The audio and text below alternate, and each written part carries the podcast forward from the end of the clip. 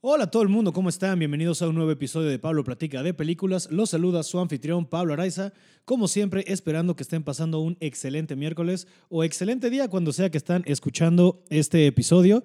Espero que estén contentos, pasándola chido y que todo vaya eh, viento en popa. Este, ya hablando como tío aquí. Este, el episodio de esta semana está muy divertido. El, el invitado es, como pueden leer en el título, mi querido Juan José Covarrubias. Y vamos a hablar de Superbad o Super Cool, como le pusieron en español, que es una mamadota, pero bueno, se entiende, ¿no? Porque creo que la traducción al español de decir Bath, como Michael Jackson Bath, ya sabes, como que bad significa bueno, puede ser confuso, entonces le pusieron super cool, pero este, pues es muy extraño, ¿no? Pero bueno, super bad, una de las películas que más me marcaron en la vida, una película con la que sí me identifico bien cabrón y una de las películas que me encaminó como a tomar la decisión de, tratar de hacer cine, porque este, como verán en la plática y la gente que me conoce lo sabe, yo estudié cine, no por mucho tiempo, estudié cine este, cinco semestres hasta que tuve un accidente y el que me hizo tener que dejar de estudiar la carrera y problemas económicos y pues un desmadre ahí, ¿no? Pero la verdad es que, que no fue tan grave porque la verdad es que, ni perdón si alguno de los maestros y directivos de la escuela escucha esto, pero la verdad es que la escuela en la que yo estaba estaba de la cola y la verdad es que no estaba siendo tan chida para mí como yo esperaba que estudiar cine fuera.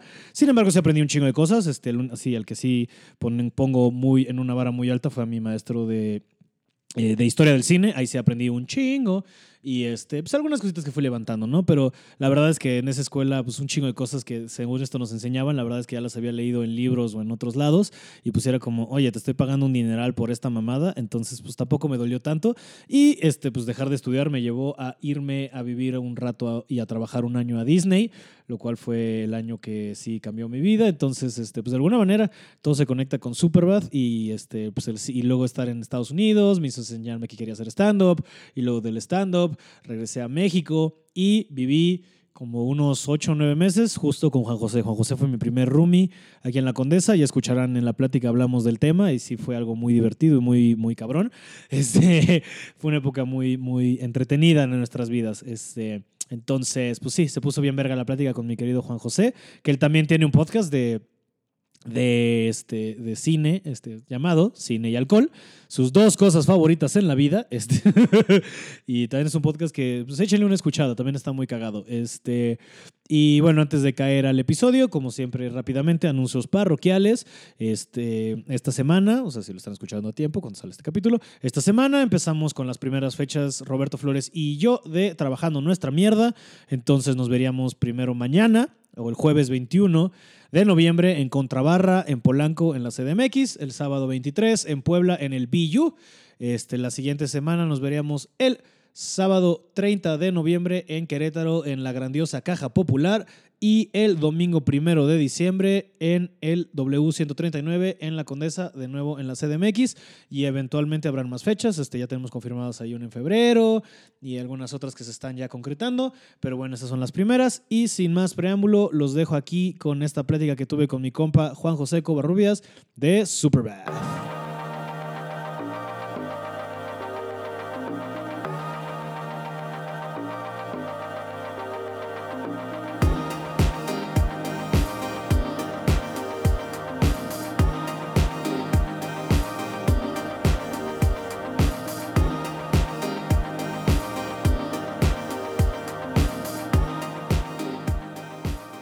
José Covarrubias. Hola. Hola, ¿cómo estás, amigo? Muy bien, ¿y tú? Bien, e- ex roomie. Ex roomie de aquella época horrible donde solo comíamos enlatados y jugábamos Sí. beer pong en la sala y ya. Y ya, en No. una sala muy precaria, en un departamento muy. Era muy.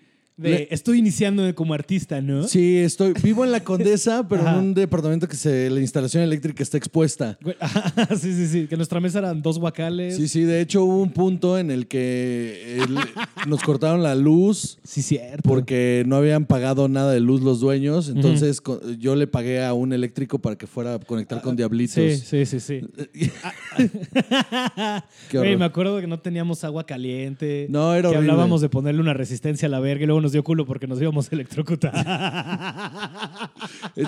Eh, Pero, pero íbamos empezando, íbamos ¿Sí? empezando, sí, sí. O sea, sí, sí. Fue, o sea, yo, ese fue mi primer depa regresando, llegando aquí al, Porque tú antes vivías con otro güey, ¿no? Que era un actor. Sí, vivía con un actor. En el mismo depa vivía con un actor, que él Sí, fue el tú- que tú cuando yo llegué a ese depa, tú estuviste ahí, ya llevas ahí como tres años, ¿no? Sí, sí, viví ahí como tres años Ajá. porque no me quedaba de otra con el sueldo miserable que me daban en Televisa, era para lo que me alcanzaba. Y después la, Sí, magia, cierto. la magia de la comedia ha hecho que ahora ya viva en un departamento donde mi roommate es mi esposa. Wow. Mi roommate es mi esposa. Sí, que así era- se llame tu disco. Así por se va a favor. llamar mi nuevo disco. este, son polcas. Wow. Son polcas. Pero sí, ese depa era una mamada. Por aparte vivíamos arriba de un. Era de un bar y de un. ¿Qué era? Era un bar.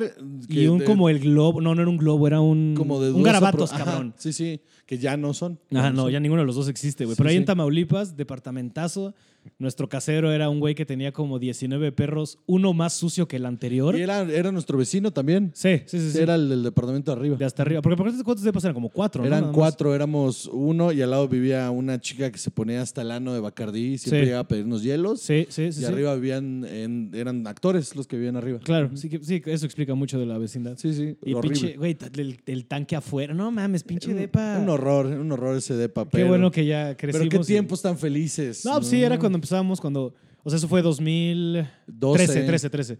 O sea, yo 2003. llegué Ah, a vivir sí. en marzo, febrero, marzo 2013. Sí, sí, yo empecé a vivir ahí en el 2011, pero sí, en Ujú. 2013. Ujú. Y empezamos a ir al, al Beer Hall. Ah, qué horror. O sea, qué, ah, bueno. No, no, por favor, honestidad ante todo. O sea, qué horror pues era la vida esa de, o sea, era- vivíamos para el miércoles. Ajá, ajá. Porque el miércoles era el open mic del Beer Hall, Y entonces era era, todo lo que hacíamos, güey. Ajá, era estar escribiendo en las mañanas con Eduardo Talavera Ah, en sí. el Starbucks que estaba a una cuadra de la Ajá, casa. Ajá. Y luego en las tardes hacer como que íbamos a open mics que no funcionaban. Y luego el miércoles al open mic bueno y el... Ponernos hasta el culo y luego era el pata negra. Uh, Eso era como la rutina, me acuerdo Sí, un sí. chingo. sí, el pata negras a tratar de convencer a gente que éramos comediantes. Que mira, ahora estás casado, pero en esa época era envidiable Sí, lo bien que te iba en el pata negra. sí, sí, sí, sí, era, era, era mi meca. Sí. Me iba muy bien ahí. Y en el Pata secreto era nada más llegar con huevos. Así es el- Sí, y que los te bartenders eran verga. mis amigos y le ponían mis cuentas a, otra gente. Entonces no pagábamos absolutamente nada. Eso era ahí. sí, cierto. Ahora eso explica un chingo, güey. Porque luego de Sí, repente era sí, de, sí. ah, sí, fueron 200 baros. Yo de, qué barato es el pata negra. Sí, no, era carísimo. sí, sí, sí, qué horror. Pero sí, Sí, me acuerdo lo, lo- lo bien que te iba con, con el ligue a ti en ese... Pues era una combinación de valeverguismo y, y el mentir sobre una carrera de comediante. Sí, sí, sí, sí, sí, sí, porque que se rompía la ilusión en cuanto llegaban al depa, Sí, ¿no? llegan al Pero depa y podías jugarle al, no, es que soy bohemio. ¿no? Ajá, sí, era, le pegaban. Ay, es que, ay, mira, pero viven solos y, y ay, que esta es la vida del artista. Sí, bueno, también, ajá, está- teníamos, o sea, yo tenía en esa época 23, 24 Yo ya. tenía güey. 27. Ajá. Sí, o sea, pues, si eh, estábamos, o sea, si le tiras el pedo a morrillas de 22, decían como, uy, Ajá. Ay. Ay. Y es como, no, güey. Solo porque no está mi mamá aquí atrás no significa Ajá. que viva bien. Sí, sí, ajá, sí, no porque viva solo, o sea, adentro solo hay un colchón, pues. Ajá, sí, puta, sí. Sí, aparte del piso, güey. Era eso era Sí, verga. claro, colchón en el piso con unas cortinas negras de dudosa procedencia. Sí, sí, yo no y, te. sí. y que no, era horrible. Sí, estaba bien feo. Pero me acuerdo que pasábamos muchas tardes y, de- o sea, porque algo que nos hizo llevarnos también desde el principio tú y yo fue porque somos unos pinches ñoños del cine. Ajá. Y de las películas de las que más hablamos, obviamente era, bueno, terror y comedia, ¿no? Sí, sí, sí, terror y comedia, terror y comedia. De hecho, mi género favorito es la comedia de terror. Como Cabin in the Woods. Ajá, sí. Cabin in the Woods es las tetas, Cabin in the. Woods tiene un pedo muy cabrón en el que el marketing era de que era una película más de, de- de- de adolescentes en, en- Ajá, en ajá. una cabaña. Ajá. Y el reveal ese de que es un experimento científico Para- al final, ajá, para... Para sacrificarle a los antiguos dioses, vete a la verga. Sí, está muy cabrona. Está- esa película es muy cabrona. Eh, sí, que tiene un chingo de que, como de Evil Dead, bueno, de todas, ¿no? Sí, de todas agarra y se burla un poco de todas. Evil tipo- Dead, por ejemplo, si es otra de esas, que joya. Sí, es ¿Cuál- un peliculón. De las tres cosas, la que más te gusta a ti. Army of Darkness, Sí, mano. sí, sí, es que Es sí. que es la más que el pedo chistosa. medieval es verguísima. Sí, Este güey con la. Con el chainsaw ahí en la... sí, uf. Güey, uf. Uf, Bruce Campbell, todo Sí, bien. ¿no? Sam la Raimi. serie, la serie de Ash. No le he entrado. Uf, la serie está Ash buenísima. Ahí está, ahí está Dead. en Netflix, está increíble. Sí, me han dicho, ya tiene como cinco temporadas aparte. Sí, ya la cancelaron, llegó a cuatro, cancel a cuatro temporadas, pero está buenísimo. Sí, ok, le voy a entrar. Es como en la vena de Preacher, ¿no? O sea, Preacher también que Ajá. tiene como... Sí, como sí. la produce Seth Rogen, que aparte es... Ah, mira, qué, qué, qué- qué natural, ¿viste? Llegamos, pero Invité al podcast hablando de una de las películas que vimos religiosamente y yo es de las, o sea, top de mi vida y de las que me cambió. Yo la sigo viendo. sí, yo también la acabo de ver hace, o sea, hace Sí, poco. yo la vi hace 15 días, ¿eh? Justo yo la vi hace como un mes y por eso no la revisité como antier para verla, pero sí, ajá. Y la película de la que te dije, oye, güey, pues ¿por qué no vienes al podcast? Y Ajá. dije, ¿de cuál quieres hablar? Y me dijiste, Superbad. a huevo. ¿Cómo se llama en español? ¿Quién Super sabe? cool. Super cool, sí, cierto, qué mamada, Lo güey. hubieran dejado. Es que entiendo por qué no Superbad no, no traduce, pues. Sí, Es no. que- porque aparte era la época en la que bad significaba good. Ujú. Esa época en la que este, tú decías que algo estaba bad Ujú. y resulta que Es estaba Michael chi- Jackson. Es Ajá. Michael Jackson's bad, ¿sabes? Sí, es sí, como, uh, entonces that's es como- bad. Sí, ajá. Sí, era como, ajá, you're so bad. Ajá. Sí, es como, you're so cool. Ajá, ¿no? sí, sí, sí. Entonces, súper cool. Ajá, súper cool. con- Que, o sea, que también queda, ¿sabes? O sea, porque por los ñoños que eran, ¿sabes? Como, Sí, ti- tiene una cosa bien rara que no sé si te pasa, que tiene como este feeling setentero, pero está puesta en los 2000. Sí, pero es que todo, ¿sabes? O sea, desde que arranca con esta rola de... La rola, ajá. Con esta rola súper setentera, como con las luces. Y todo, todo tiene como un tono medio sepia, que es muy extraño. Sí, sí, sí, sí. o la sea, estamos hablando de corrección- una película del 2007. 2007. Ajá. Sí, sí. Fue la primera película que vi cuando me mudé aquí a la Ciudad de México. Órale. Fui al cine solo, porque aquí llegó en febrero, febrero del 2008. Ujú, ujú, Entonces yo la fui a ver al cine y no mames lo bien que me la pasé. Estuve doblado de risa toda Sí. la película. Sí, yo fue esa película yo la vi y se me cambió la vida bien cabrón. güey. Sí, güey. De- son de esas pelis que cuando... Pues yo llegué aquí a estudiar cine. Sí. Entonces fue de esas pelis de, de- de las que he visto en toda mi vida que cuando la vi dije, esto, esto es lo que quiero hacer. Sí. Esto está muy cabrón. Y, y- pero y luego investigas y ves la historia de la película y Sí. te das cuenta que con más razón es lo que quiero hacer, ¿no? Es, Sí, cabrón. Me mama. Toda la mitología alrededor de, de Superbad es, es cabrón. O sea, digo, es que, o sea, digo, es muy evidente lo fan que soy de Seth Rogen, ¿no? O sea, este- Pero está muy cabrón. O sea, lo que está muy cabrón es que él y Evan Goldberg hayan empezado a escribir Sí, o la sea, como todo eso es lo que me la- hace todavía más fan, ¿sabes? En la prepa, güey, le empezaron a escribir. Sí. O sea, fue su primer proyecto como de hay que hacer una peli y como pudieron le empezaron a escribir con los talleres que llevaban ahí de cine en la prepa y de repente como que cuando por fin lograron meterse en el ambiente fue como de bueno, pues esta es la película que queremos arrancar. Ajá. Y les dijeron, mira, chavo, no. Ajá, y lo, pues Apatow, que es el, o sea, si, sin Apatow en los 2000 yo no sé qué hubiera sido la comedia en el cine. Es otra historia. O sí, sea, es- es- ese güey fue el que sí le la cambió bien cabrón, güey. Y, y- y ese güey fue el que le apostó y le sigue apostando a banda con ideas frescas para que expongan. O sea, sin él no hubiera habido Girls. Ajá, exacto, exacto, exacto, exacto. Y, o sea, nadie creía en esta vieja y... Dijo, no, mira, dale chance, Sí, está claro, chido. y el güey la dio, o sea, tuve la primera temporada de, de la serie y es, ella escribe, protagoniza, produce, dirige y es Ujú. como de wow.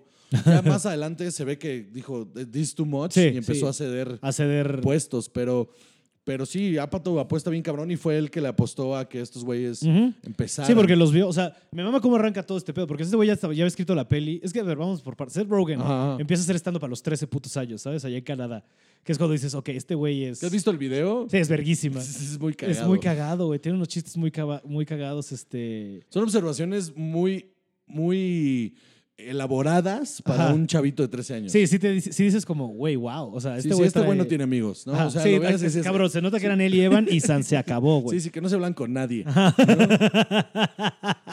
Que sí, lo llego a entender, este, pero era muy cabrón. O sea, luego cuando empiezas a entender toda esa mitología y que luego es como de... Y a los 18 fue a audicionar y a Yoda Patao le dio risa, que ese güey era como todo raro y por eso le dieron el papel en Freaks and Geeks. Que también, o sea, despegó la carrera de todos. De todos, o sea, sin, sin Apatow no hay Freaks and Geeks. Ajá. O sea, porque parece, o sea, porque, a ver, hablemos de Apatow un poco. O sea, Apatow para esta época ya tenía una carrera bastante digna. No, porque es otra persona. Hablando de la comedia y como... Es por eso que le tengo tanto cariño a la comedia, como puede irte llevando a caminos inesperados, pero que pues es un, siempre un amor a vamos a hacer reír a la banda y ya. ¿sabes? Ajá, eso y me ya mama. vemos cómo, ¿no? Ajá. Entonces, que Apatow, o sea, Apatow empieza como su camino en la carrera desde bien morro, este, porque su mamá, o sea, ese güey siempre es fan de la comedia, y su mamá, cuando se divorcia de su papá, empiezan a trabajar, eh, ella empieza a trabajar en un bar de comedia, Ajá. y ese güey se mete así al mundo, y luego para su programa de, eh, para su prepa, ese güey tenía un programa de radio en el que entrevistaba comediantes, ¿no? Ok. Entonces como que engañaba a la gente y le decía, no, es que yo vengo de esta estación de radio. Ah, bueno, entrevístame a Jerry Seinfeld, que en esa época ya estaba,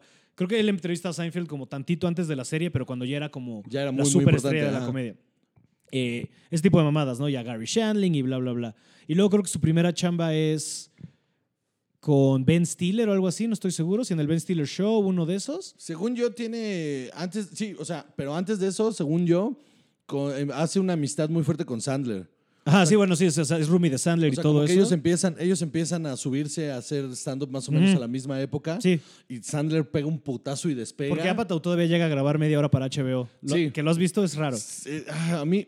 Me cuesta era lo trabajo. que iba, a mí era lo que iba, que ese güey en algún punto alguien le dio el mejor consejo de su vida, que fue bájate del escenario Sí, y ponte a escribir para alguien más. sí, sí. Porque tienes buena pluma, pero tienes cero personalidad arriba del escenario. Y la Cero. verdad es que en su especial de que salió en Netflix es como, bueno, se, se nota que se lo producieron porque es Yoda Apatow, pero en verdad sí no es. No, o sea, cualquier otro cabrón con ese material no, no llega ni al main room del, del Comedy No. Store. O sea, no, jamás. jamás. Pero como es Yoda Patou, eh, pues se lo dieron.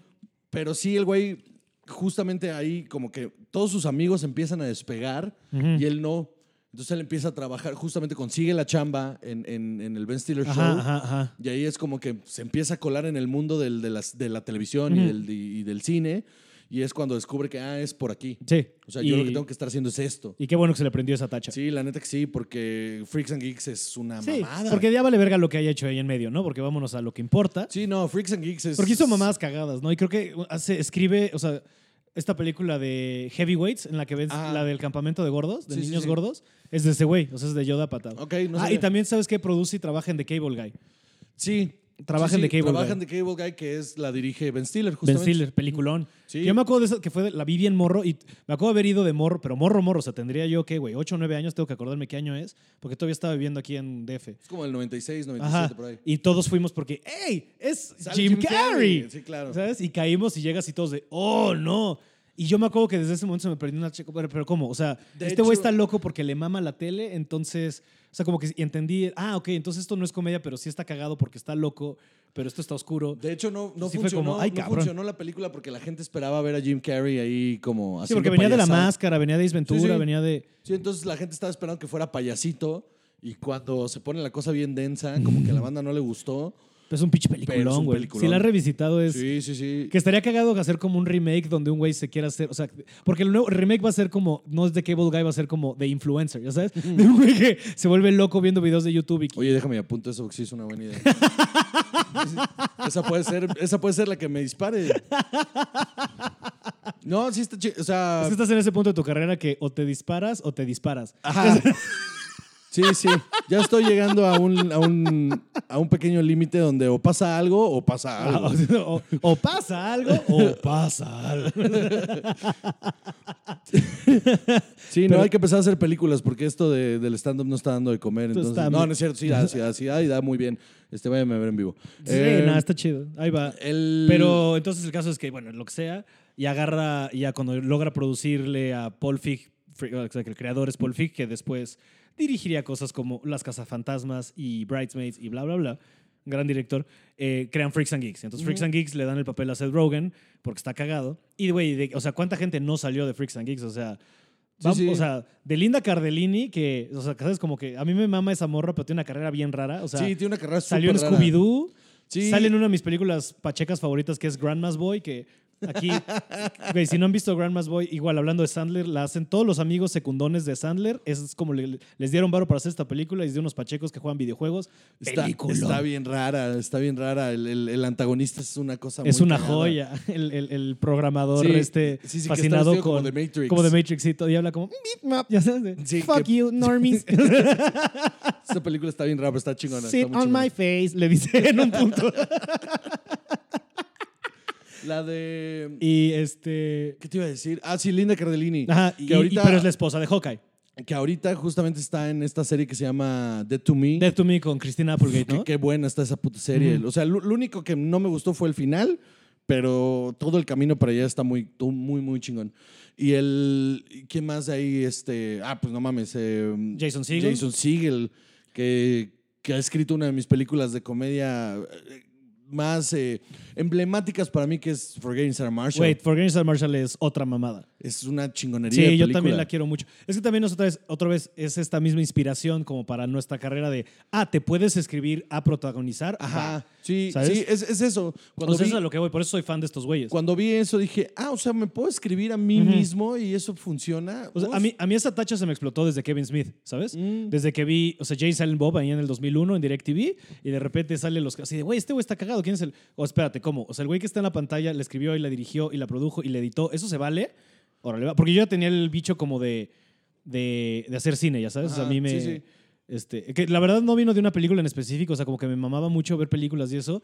Y en segundo de secundaria, un día nos preguntaron en clase, oigan, ¿qué quieren hacer de grandes? Y un compañero dijo, dirigir. Y todo el salón se cagó de risa. y yo de, espérate, ¿eso es, ¿eso es, una, opción? ¿Se Y yo puede? de, ¿qué?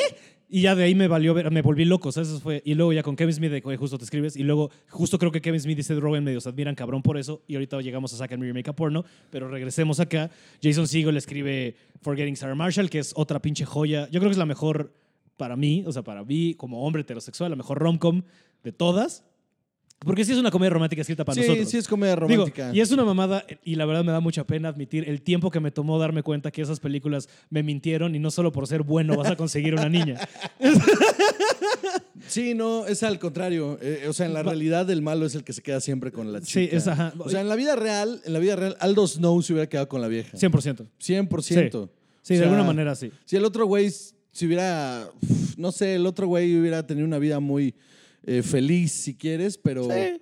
O sea, porque es real lo de que llega a la obra de teatro, que llega a ser su propio musical y todo eso. Es como, órale, va, pues los impulsos de haber tenido una mala relación te llevaron a tener hacer esto algo, bla, sí. bla, bla.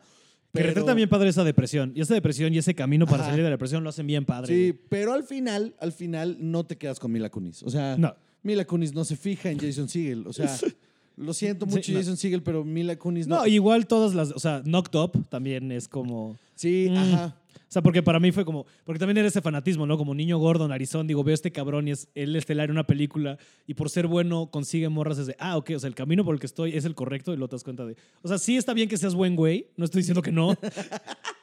pero no es la única cosa que te va a conseguir algo. ¿sabes? Ajá, una pareja sí, es- va mucho pues más al allá. final rom-coms, ¿no? Pero son fantasías para nosotros. ¿sabes? O sea, Sí. así como.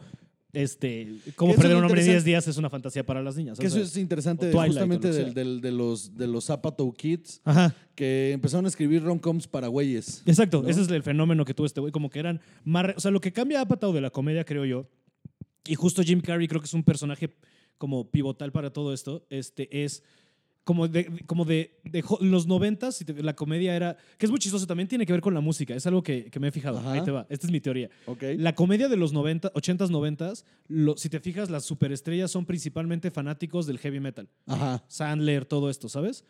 Y su comedia era como de personajes enormes, ¿sabes? Todo es alrededor del personaje. Ajá. Ace Ventura, este, Billy Madison, o sea, siempre es como, o sea, Little Nick, o sea, siempre es alrededor de un personaje, o sea, siempre es, el sketch es personaje raro en mundo normal, Ajá. ¿sabes? Y después creo que lo fueron convirtiendo a mundo extraño, pero como real, pero como desde los sentimientos, ¿sabes? Ok, O sea, fue una comedia más. Y es muy chistoso que todos estos güeyes son fans del hip hop, Sí, ¿sabes? Y ahora tienes, ahora la tendencia son character driven.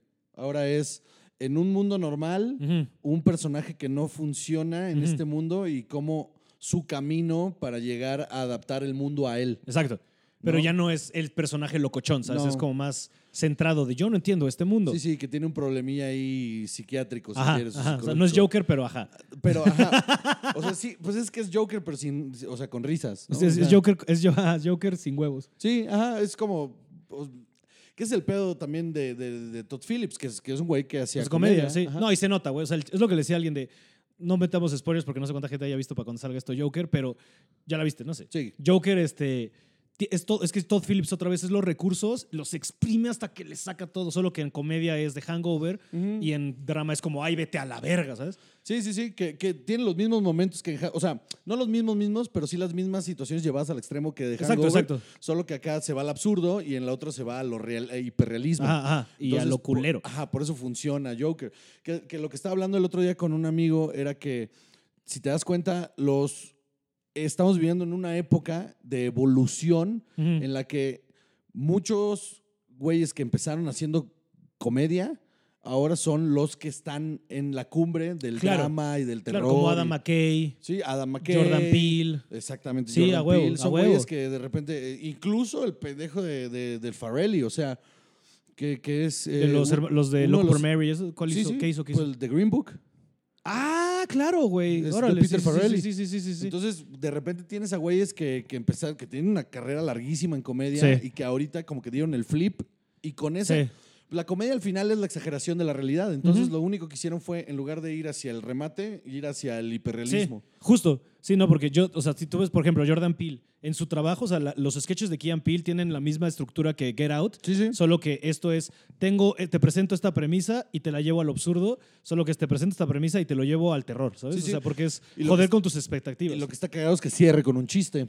Sí, o sea, que the repente- motherfucking TS.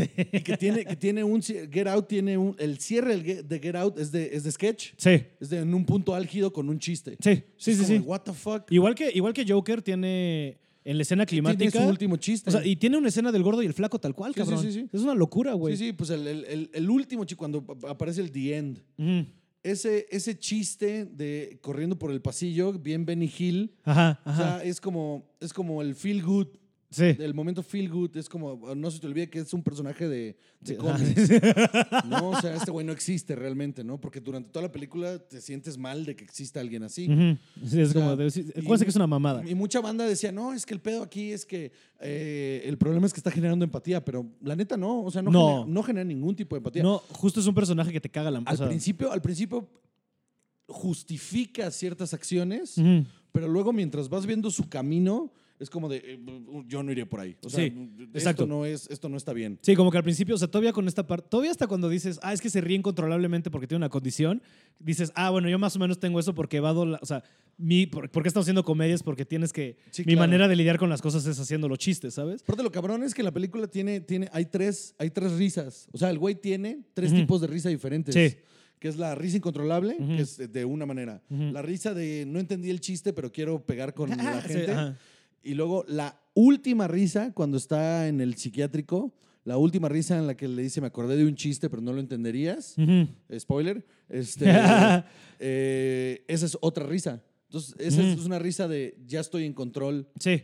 Al fin de mis emociones. Sí. Y eso es lo que ¿Qué es eso? Sí, le digo, esto creo que lo hablé en el de Fran, pero o sea, a mí lo que más me gustó de esa peli, igual hablando de recursos, y ahorita regresamos a lo padre. Sí, sí, sí. Que lo que me gustó mucho, el me- o sea, que tiene como, es otra vez, porque el Hangover también lo tienes, es, lo puedes ver en Todd Phillips. Old School no. Pero no, bueno. de Hangover. No, pero The Hangover tiene capas. Es Sí, una exacto. película que tiene capas. Y, tiene, y todo tiene payoff, ¿sabes? Sí, que está sí. también. O sea, por ejemplo, la escena del principio cuando va, del principio cuando va en recargado en el, en el, en el espejo del Ajá, camión, en el sí, vidrio sí. del camión, es como espejo de la que después en la patrulla. Sí. Luego, sí, por ejemplo, la escalera. A mí la simbología de la escalera me mamó. Está cabrón. ¿Cómo le cuesta trabajo subir, pero desciende bailando, Sí, ¿sabes? sí, sí, sí, sí, está cabrón. El, tiene- todo, todo tiene payoff. Y lo de Murray, ¿no? Que es su sueño y es su pesadilla, bla, bla, bla. A mí lo que me emputaba mucho, bueno, me emputó en la sala fue cuando eh, te muestran otra vez la muerte de los, de los Wayne. Wayne. dije, ay, puta madre, güey, íbamos muy bien. ¿Por qué? sí, yo también ¿por tuve un segundo que dije, mm, Y en el momento de la última escena, Ajá. cuando tienes, tienes el payoff de por qué. O sea, por qué te la enseñan, es para, para que al final tú sepas y veas que el güey dice, eh, no entenderías por qué. ¿No? O sea, y entonces es como de, a la verga, o sea, este güey es consciente de que está creando sí, sí, sí, exactamente lo mismo. que lo va a en- destruir. ajá, porque él sigue pensando que es su hermanito. Entonces lo está destruyendo para que se convierta como él en un símbolo. A la verga, güey. Es consciente que está inventando a Batman. Sí. Y eso me, me voló Eso la puta cagado. cabeza. ¿Sabes qué está bonito? Que cuando llega a ver a- a- a cuando llega a la casa de los Wayne, eh, eh, Bruce desciende Sí, por un sí, sí, tubito. por un tubito. Sí, yo, yo sí, sí, sí se me salió un ah en el cine. Güey, ¿no, no te pasó que es el. O sea, sale 10 segundos, pero ¿no te pareció que es el mejor Alfred? Güey, ¿verdad? Es el mejor Alfred. me cayó muy bien ese Alfred. Ese Alfred es Alfred. o y sea, nunca lo mencionan por nombre. No, no, no, no. De- en algún punto le dice Pennyworth y, y- ya, pero. O sea. Sí. De hecho, eh, Thomas Wayne es el que le dice Pennyworth told me. Sí, sí, sí. Y, o sea, ahí es cuando dice, ah, ok, es Alfred. Sí. Pero sí, super Alfred, porque es todo protector, todo Está bien mamado, cabrón, o sea, está bien cabrón. No mames, pinche Todd Phillips se la mamó. Sí, lo hizo bien. O sea, la verdad es que a mí me, o sea, no me mamó tanto, la neta, o sea, ya aquí bien sinceros, pero sí reconozco que estos elementos de los que está, o sea, sí tiene cosas que aplaudirle y son esto es lo que le A reconozco. mí, ¿sabes qué me mamó? A mí en general no me mamó. ¿Sabes qué me mamó mucho? Que tiene los huevos de cerrar ahí. O sea, que To- Todd Phillips no va a hacer una secuela de esto. O Ah, sea, no. no. hay manera que vayamos a ver ese Batman. Y justo en mi podcast estaba hablando con, con Chava, que es mi compañero de podcast, en el que le decía, güey, ¿a poco no te mamaría ver al, al Batman de este Joker? Porque es un Joker que, o sea, es resultado de un montón de cosas. Ya te estableció que, va a que está creando una imagen del chavito donde lo está volviendo loco también. estaría muy interesante ver a un Batman desquiciado. O sea, que no sea como. Un Batman más Frank Miller, ¿no? Ajá, Ajá. Sí, un Batman que. que Pues era más o menos para donde estaba yendo Zack Snyder, ¿no? Sí, que- sí. Ben Affleck. Sí, pero. Pero, entiendo lo que estás diciendo, o sea, más... Más pegado a la realidad Ajá. psiquiátrica Ajá, de cómo te afecta que maten a tus papás y tú lo veas, de cómo, o sea, sí sería un güey mucho más despiadado y sí sería un güey que, que mataría. No sé, bueno. Sí, pero es lo que más o menos iba a explorar, ¿sabes quién? Hubo una... Hubo un punto en el que Aronofsky iba a agarrar Batman Year One Sí. y iba a hacerle como así, ¿sabes? Que tenía datos. ¿Has leído ese guion? No. Eh, eh, Este, o sea, yo nunca he leído el guion, pero he leído como los, los- las notas del- de- que tenían. Por ejemplo, algo que está bien cagado. Es que no me acuerdo si en el cómic es así, pero este, que iba a meter a. Que Alfred ya no iba a ser como un. Este, ya no es su, su mayordomo, sino iba a ser como un mecánico negro, así como. En, en- Como onda Fox. Ajá. Pero más así como en la casa, en the nitty gritty, ¿sabes? O sea, como todo.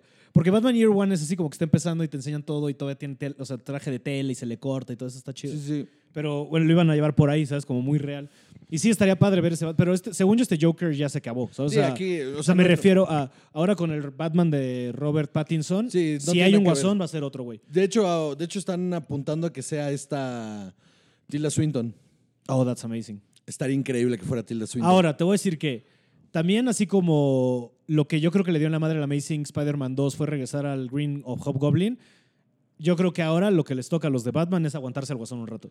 Yo sé que es el mejor malo, pero güey, Batman y Spider-Man son los superiores más verga porque tienen a los mejores malos, la neta. Pero hay unos malos muy chingones que pueden explorar. Exacto, es a lo que voy. O sea, no hemos visto un pingüino en años que podría estar chido. Un, o sea, reivindicar al Freeze de, de sí, Schwarzenegger. no, hay un montón de cosas ahí que explorar bien cabronas. Este, güey. hasta te puedes ir por personajes menos conocidos como, este, ¿cómo se llama el, el, el güey del, este, o sea, digo, el Rey Tut no, pero, pero este, ¿cómo se llama? Condiment Man. Ah, Polka Dot Man y todos esos güeyes.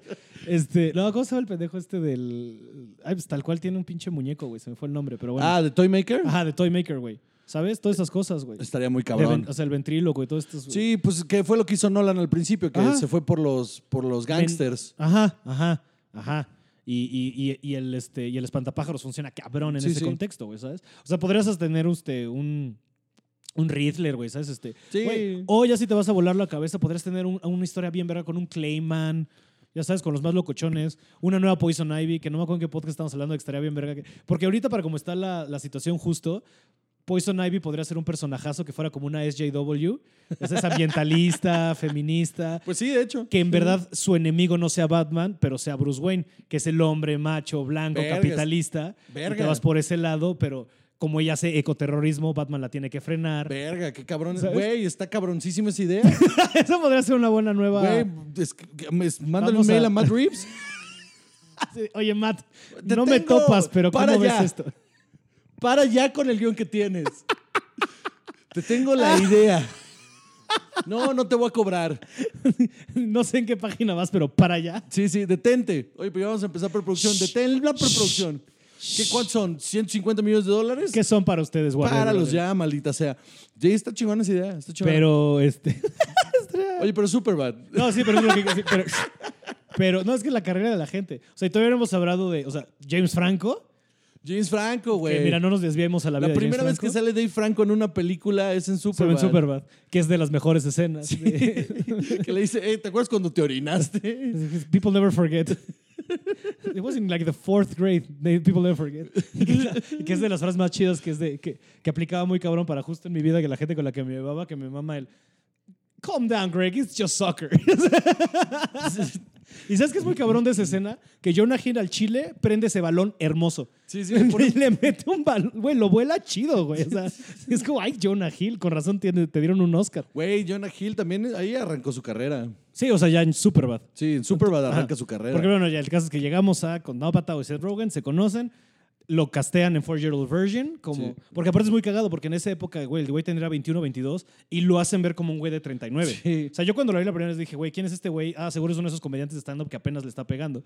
Y luego fue como, ah, no mames, ese güey de Freaks and Geeks. Ah, ok, porque sí se ve súper diferente, ¿sabes? Sí, sí, sí, hay una diferencia ahí cabrona. Sí, y me- hay una escena en, en, en Four, en Four Year Old Virgin que me mama, que es un detallito muy pendejo de, de la pachequez de este güey. Cuando está hablando por teléfono y le está explicando de I'm fucking a grandma, Ajá. que si te fijas, el güey, justo cuando le contesta, le está pegando al bong. lo deja y cuando están platicando trae un gallo. es un detallazo así de pinche pachecote.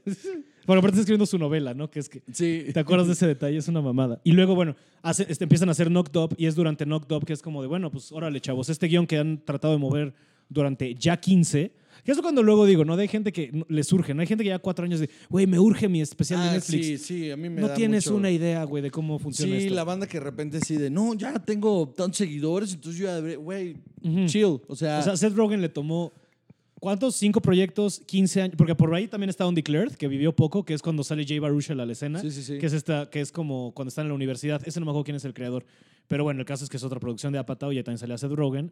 Y de ahí sale el güey, ahí fue la primera vez que tiene un trabajo en tele, Charlie Hunnam, que es este inglés, que eventualmente veríamos en Pacific Rim. sí, sí, y luego el Rey quien- Arturo. El Rey Arturo. A ese güey yo lo amo. Así me mame ese güey. Me cae Hay de huevos. una, va a ser una película nueva de Guy Ritchie donde es el protagonista y se ve muy cabrón. Sí, no, ese güey es verga. O sea, Sí, me, Charlie cae bien desde es verga. me cae bien desde Undeclared. Este, y Pacific Rim, pues ni se diga, ¿no? Y entonces, bueno, ya, llegamos a. en están haciendo en Knocked Up este, la preproducción de Superbad. Sí. Porque aparte es un pedo de que, que está chido, que si te fijas, sí fue como de, güey, está pegando, aprovechate. Y estos güeyes en un lapso de menos de cinco años producen de putazo. Knocked Up, o sea, For Your Virgin les toma un rato y luego es Knocked Up, Superbad y Pineapple Express de putazo. Sí, sí, las tres salieron una, Sí, una ta, ta, con un año de diferencia, sí. Porque justo se están haciendo Knocked Up y en Knocked Up están haciendo en sus trailers hacen preproducción de Superbad. Sí, y en sí. Superbad empiezan a castear y a Michael Cera ya lo tienen porque pues, en esa época Michael Cera ya estaba en Arrested Development. Y durante años se pelearon por encontrar a quién iba a hacerle de Seth, o sea, y estaban con Jonah y justo el pedo era, de, güey, es que Jonah no se ve como adolescente. Entonces, no, no, dale chance, dale chance. No es que Jonah no se ve como adolescente. Porque tenía 27 años ya. Ajá, y ya se empieza a perfilar y fue de, bueno, pues si lo hicieron en 90, 210, pues chingue su madre. Y sí se ve pubertón el güey. Y, y la arman y entonces ya sale, llegan a hacer Superbad, su película de ensueño y verga qué joya es. Qué buena O sea, es, qué buen Desde cast, cómo güey. arranca, desde el cast, desde la visión de agarrar ese pinche niño para hacer McLovin, güey. Güey, no mames. Ese, Emma Stone, cabrón. esa es la primera La película película de Emma Stone. O sea, esto le da carrera a Emma Stone, le da carrera a, a Jonah Hill, a, Sí, sí. a- a- a Dave Franco, como bien dices. Es la primera vez que sale Dave Franco. está cabrón. Es la- es la- creo, creo, puede estar- no, es la, Bill Hader salta al cine aquí. Sí, sí, sí. De hecho, Este, ¿quién más? lo que, les, lo que es valiosísimo de esta producción es el, todo el rollo que se aventaron de, de las tomas largas de improvisación. O sea, que ya lo habían hecho antes, pero en esta, porque incluso les valió verga en el punto en el que hay, hay errores de continuidad en el guion, pero porque pues, son escenas improvisadas que, que les ganó el chiste. O sea, me vale verga que esto no pegue con esto, pero el, que chiste es más importante. Sí. O sea, por ejemplo, hay un momento en el que hablan, eh, están los dos policías, Seth Rogen y, Bill Hader están hablando, y que lleva seis meses en, eh, trabajando de policía. pero luego hay un punto donde dicen que se conocen de toda la vida. Sí. Y luego hay un o sea, y luego hay un punto donde dicen que se conocieron en la fuerza. Entonces, de Sí, sí, es sí, como- sí, sí, sí. O sea, no pega, pero los chistes valen la pena. O sea, todo el del, todo el del bar donde le está contando cómo conoció a su esposa, güey, verga, Qué güey. escena, güey. Verga, la del semen en, en- en- Sí, en- sí. que si hubiera un When I banco first de... joined the force, I thought there was semen on everything. Y si te fijas en esas tomas, siempre están como que tragándose la risa los Sí, dos. sí, güey. sí. De hecho, en la escena, o sea, digo, vamos a estar saltando por la película, pero en la escena cuando Van y McLovin dispara, Sí. si tú te fijas en la cara de Seth Rogen, tú te fijas en la cara de Seth Rogen y se está, o sea, parece que se ve orgulloso, pero el güey dice, güey, me estaba pero aguantando como no tienes una idea, güey. Es que está muy cabrón, güey. Todas esas secuencias, justamente, pues lo que prima es el chiste. Entonces es lo que hace que la película funcione bien cabrón. Sí, sí, sí. Porque son momentos que, de inspiración pura. Entonces, cuando funciona el chiste, es inevitable que ellos tengan que aguantarse a huevo porque Ujú. pues, fue un momento muy cagado. Y, y- y to- todo, todo, todo lo de la película. O sea, el, el guion es casi perfecto. Es Sí. casi perfecto. Porque es una historia de adolescentes, es la típica película de adolescentes, pero desde la visión de, de güeyes. O sea, tú la estás viendo todo el tiempo y estás diciendo, esto les pasó. Ujú. O Sí, sea, hay sí. elementos aquí de la realidad que, que claramente están plasmados. Sí, sí, sí. O sea, toda la- yo desde la primera vez que la vi me quedé impactado del chiste del, del, del, De la- del- de del la- periodo. ajá, de la que- sangre menstrual ajá, en de la sangre menstrual en la pierna. Porque dije, güey, es que me, me voló la cabeza. Eso a nadie se le hubiera ocurrido nunca. No, eso no se te ocurre, eso te pasa. Eso le pasó a alguien en una fiesta Sí. y qué cabrón, qué Sí. cabrón acordarte y plasmarlo ahí. Sí, sí, sí. Y llevarlo tan bien a, a esa secuencia, güey. Está muy cagada. O sea, toda la, y la secuencia de aventuras en una sola tarde. Ajá. No tiene Sí, madre. porque aparte es, un- ah, es una película de aventuras. Sí, sí, es, es un- sí, es una aventura. o es un Indiana Jones, tiene- donde en vez del Crystal Skull están buscando el... güey, si el lo Gold ves, Slick. Si lo ves desde la teoría, si lo ves desde la teoría del guion, es el camino del héroe. Ah, 100%. Es el camino del héroe Sí, o sea. hecho y derecho, no tiene, no pretende otra cosa y está muy chingona. Es una No, a gran, mí me vuelve muy loco. O sea, sí es un pedo irreal. O sea, pero aparte cuando salió, yo, o sea, yo la vi. No me acuerdo si fue en tercero o ya estaba en el, primera, en el primer año de la carrera, igual estudiando cine. Ajá. Que mi educación superior, o sea, yo, es cabrón que mi, mi diploma más alto es prepa. Al mío también. Sí, o sea, yo no, no tengo y carrera. muy a huevo lo saqué el de prepa, ¿eh? Sí, yo también fui medio. Pero no, sí, el mío también. Yo no, no terminé la O sea, yo, carrera yo, empecé cine y no acabé. No, yo tampoco. tampoco, Pero- no, no, no importa. Ajá, yo me acuerdo haberla visto y sí fue un pedo de cabrón, es que esta es mi vida. O sea, sabes, yo soy Seth. Sí, claro, ajá, te identificas con uno. El niño que- gordo que trata de hacer chistes, pero es muy inapropiado, pero cree- o sea, eso es cagado para él y sus amigos, pero no funciona con las chicas también. O sea, yo estaba viendo, era como, como cuando veo Big Mouth, ¿sabes? A Big Mouth me costó un trabajote porque yo era como Nick Kroll de en, la, en la secundaria, güey. O sea, cuando empecé a tener erecciones eran así, güey, ¿sabes? Este, pero, güey, así, cuando yo, sí, exacto, eso me empezó a volar la cabeza de cosas de, güey, es que esto no lo inventaron, esto les pasó. Sí, sí, lo- y es lo que está bien cabrón de esa película. Y eh, es que son tan finos los chistes, hasta los dick jokes están bien hechos. Hasta, hasta tal cual. O sea, hasta los pitos están bien dibujados. Verga, güey. Aparte, en el making of, yo, yo, yo la tengo, tengo una edición especial con, con un disco entero de making of. Sí, yo ese también lo tengo. Y esa, eh, el making of de- del, del güey que, que, que se puso a dibujar los pitos. Que es el hermano de Van Goldberg. Todo, el, todo el, el cuarto que tienen lleno de dibujos de pitos y todos los que no salieron, verga. Que o sea, tuvieron que hacer el montaje al final para decir, es que tienen que salir. Ajá, ajá. Entonces, el montaje de, las, de los créditos donde estás viendo todos los, los, Los pitos, pitos. está bien Es una cagado, joya. Aparte, hay dato curioso de esa escena de cuando la niña levanta el dibujo del pito, que como no puede ver un pito una niña menor de edad porque los metería en Claro. pedos legales, si te fijas, ya cuando hacen el close-up de la mano agarrando la hoja, era una señora coreana de manos chiquitas que les hacía masajes. y dicen, vente, vente, porfa, porque tu mano está chiquita. Güey, ese tipo de cosas que de la producción de cine pasan, que es como, güey, wow. Pero sí, esta película, güey, es que desde cómo arranca, ¿no? De, este, Lo del porno, sí, sí. Ajá, ajá, desde de que están hablando por teléfono y de que van a ver porno y de cómo chinga con cómo lo chinga con su mamá, que es de güey, ah, claro, así así le haces este y llegas a la prepa y y las morras, ¿no? O sea, todo el pedo de estar clavadísimo con una morra, que es muy cabrón de ese momento. Y, güey, hay una escena que desde, ese- o sea, desde que dices, güey, es que sí, esa sí estar en la escuela, la escena- que es súper sutil. Es que Michael Cera por eso es un puto genio, porque es sutil, pero es como, mmm, pinche güey. Cuando le está viendo las chichis a Beca Ajá. y como que Beca voltea y el güey como que le hace como que está pensando en el problema de mate. Güey, ¿cuántas veces no lo hiciste? Desde que, no, no te- obvio no te estoy viendo, estoy viendo el vacío, porque estoy... Lo del putazo en la teta, güey. Y luego el putazo en la teta, güey, verga, muy güey. chistoso, güey. Es que todo, Todo lo incómodo que es Michael Cera en esa película está cagadísimo, güey. La escena, la escena de sexo es la cosa más realista Ujú. de una escena de sexo en prepa, güey. Está Güey, cagadísimo. cabrón. Hasta, güey, hasta cómo empieza a hacer los piecitos así, Sí, güey. sí. Es como lo más de. No, y to- ah. todo el pedo ahí cuando llega y entonces ella está borracha y entonces él dice, pues lo tengo que alcanzar. porque, si, porque si no me pongo igual de pedo está de la verga. Y que sí, sí, güey. Yo, yo pasé por eso Yo, alguna yo vez. alguna vez lo hice. O sea, yo de llegar y decir, no, pues es que esta vieja quiere contigo y verla y decir, verga, yo no estoy tan pedo. Y agarré y Ujú. empezar a ponerme igual, qué horror. Es, es- es una chingonería. Que, que- que me mama que tiene un, es, es de los menores payoffs de la historia del cine, pero es de mis favoritos que... O sea, que es algo que tiene padre, ¿no? Que te enseña, que es algo que no hacen mucho cine y entiendo que es por producción, pero que sí te enseña que Michael Cera no es solo este güey, tiene otros compas, ¿no? Como mi Rocky, Ajá. que es su compañero en esta clase. Sí, y que luego al final en la peda justo está con mi Rocky, ¿sabes? Que está Sí. así de life shit mi Rocky. y mi Rocky todo pedo. Está cagadísimo cuando, le, cuando están en la clase de. de, de, este, De home education o lo que Sí, sea, ¿no? sí. Que están haciendo el pastel este, bueno, el tiramisú. Tiramisú. Y, y le, y le pone harina en la nariz y en, Y para hace como bigotitos y el otro güey le hace como gatito. Que justo, se- que justo Jonah Hill dice como, look at them, that, that looks like the most fun ever. Y voltean y están haciendo esa mamada. Y le dice, I'm like a single mom, I cook and clean. Es una chingonería. y ya lo juntan con su morra. Y luego es esta aventura de, oye, Seth, este, pues mi hermano no ves, mis papás no estaban, va a ver peda, me compras chupe. Porque justo, ¿no? El pello, o sea, que, tiene, que sabe que Güey, tienen una... Ese chiste es, es una estupidez, pero me hace reír tan cabrón. Pero me hace reír porque no cae. El de, el de- funny thing is... es lo que, ma- sí.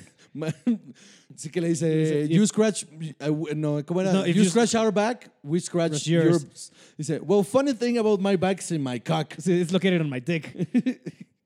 Y las viejas se quedan así. Y la, y la otra vieja se ríe de que no cayó el así chiste. como, "Uf, este pendejo, güey. Entonces me, me parece muy chingón. Es muy adorable.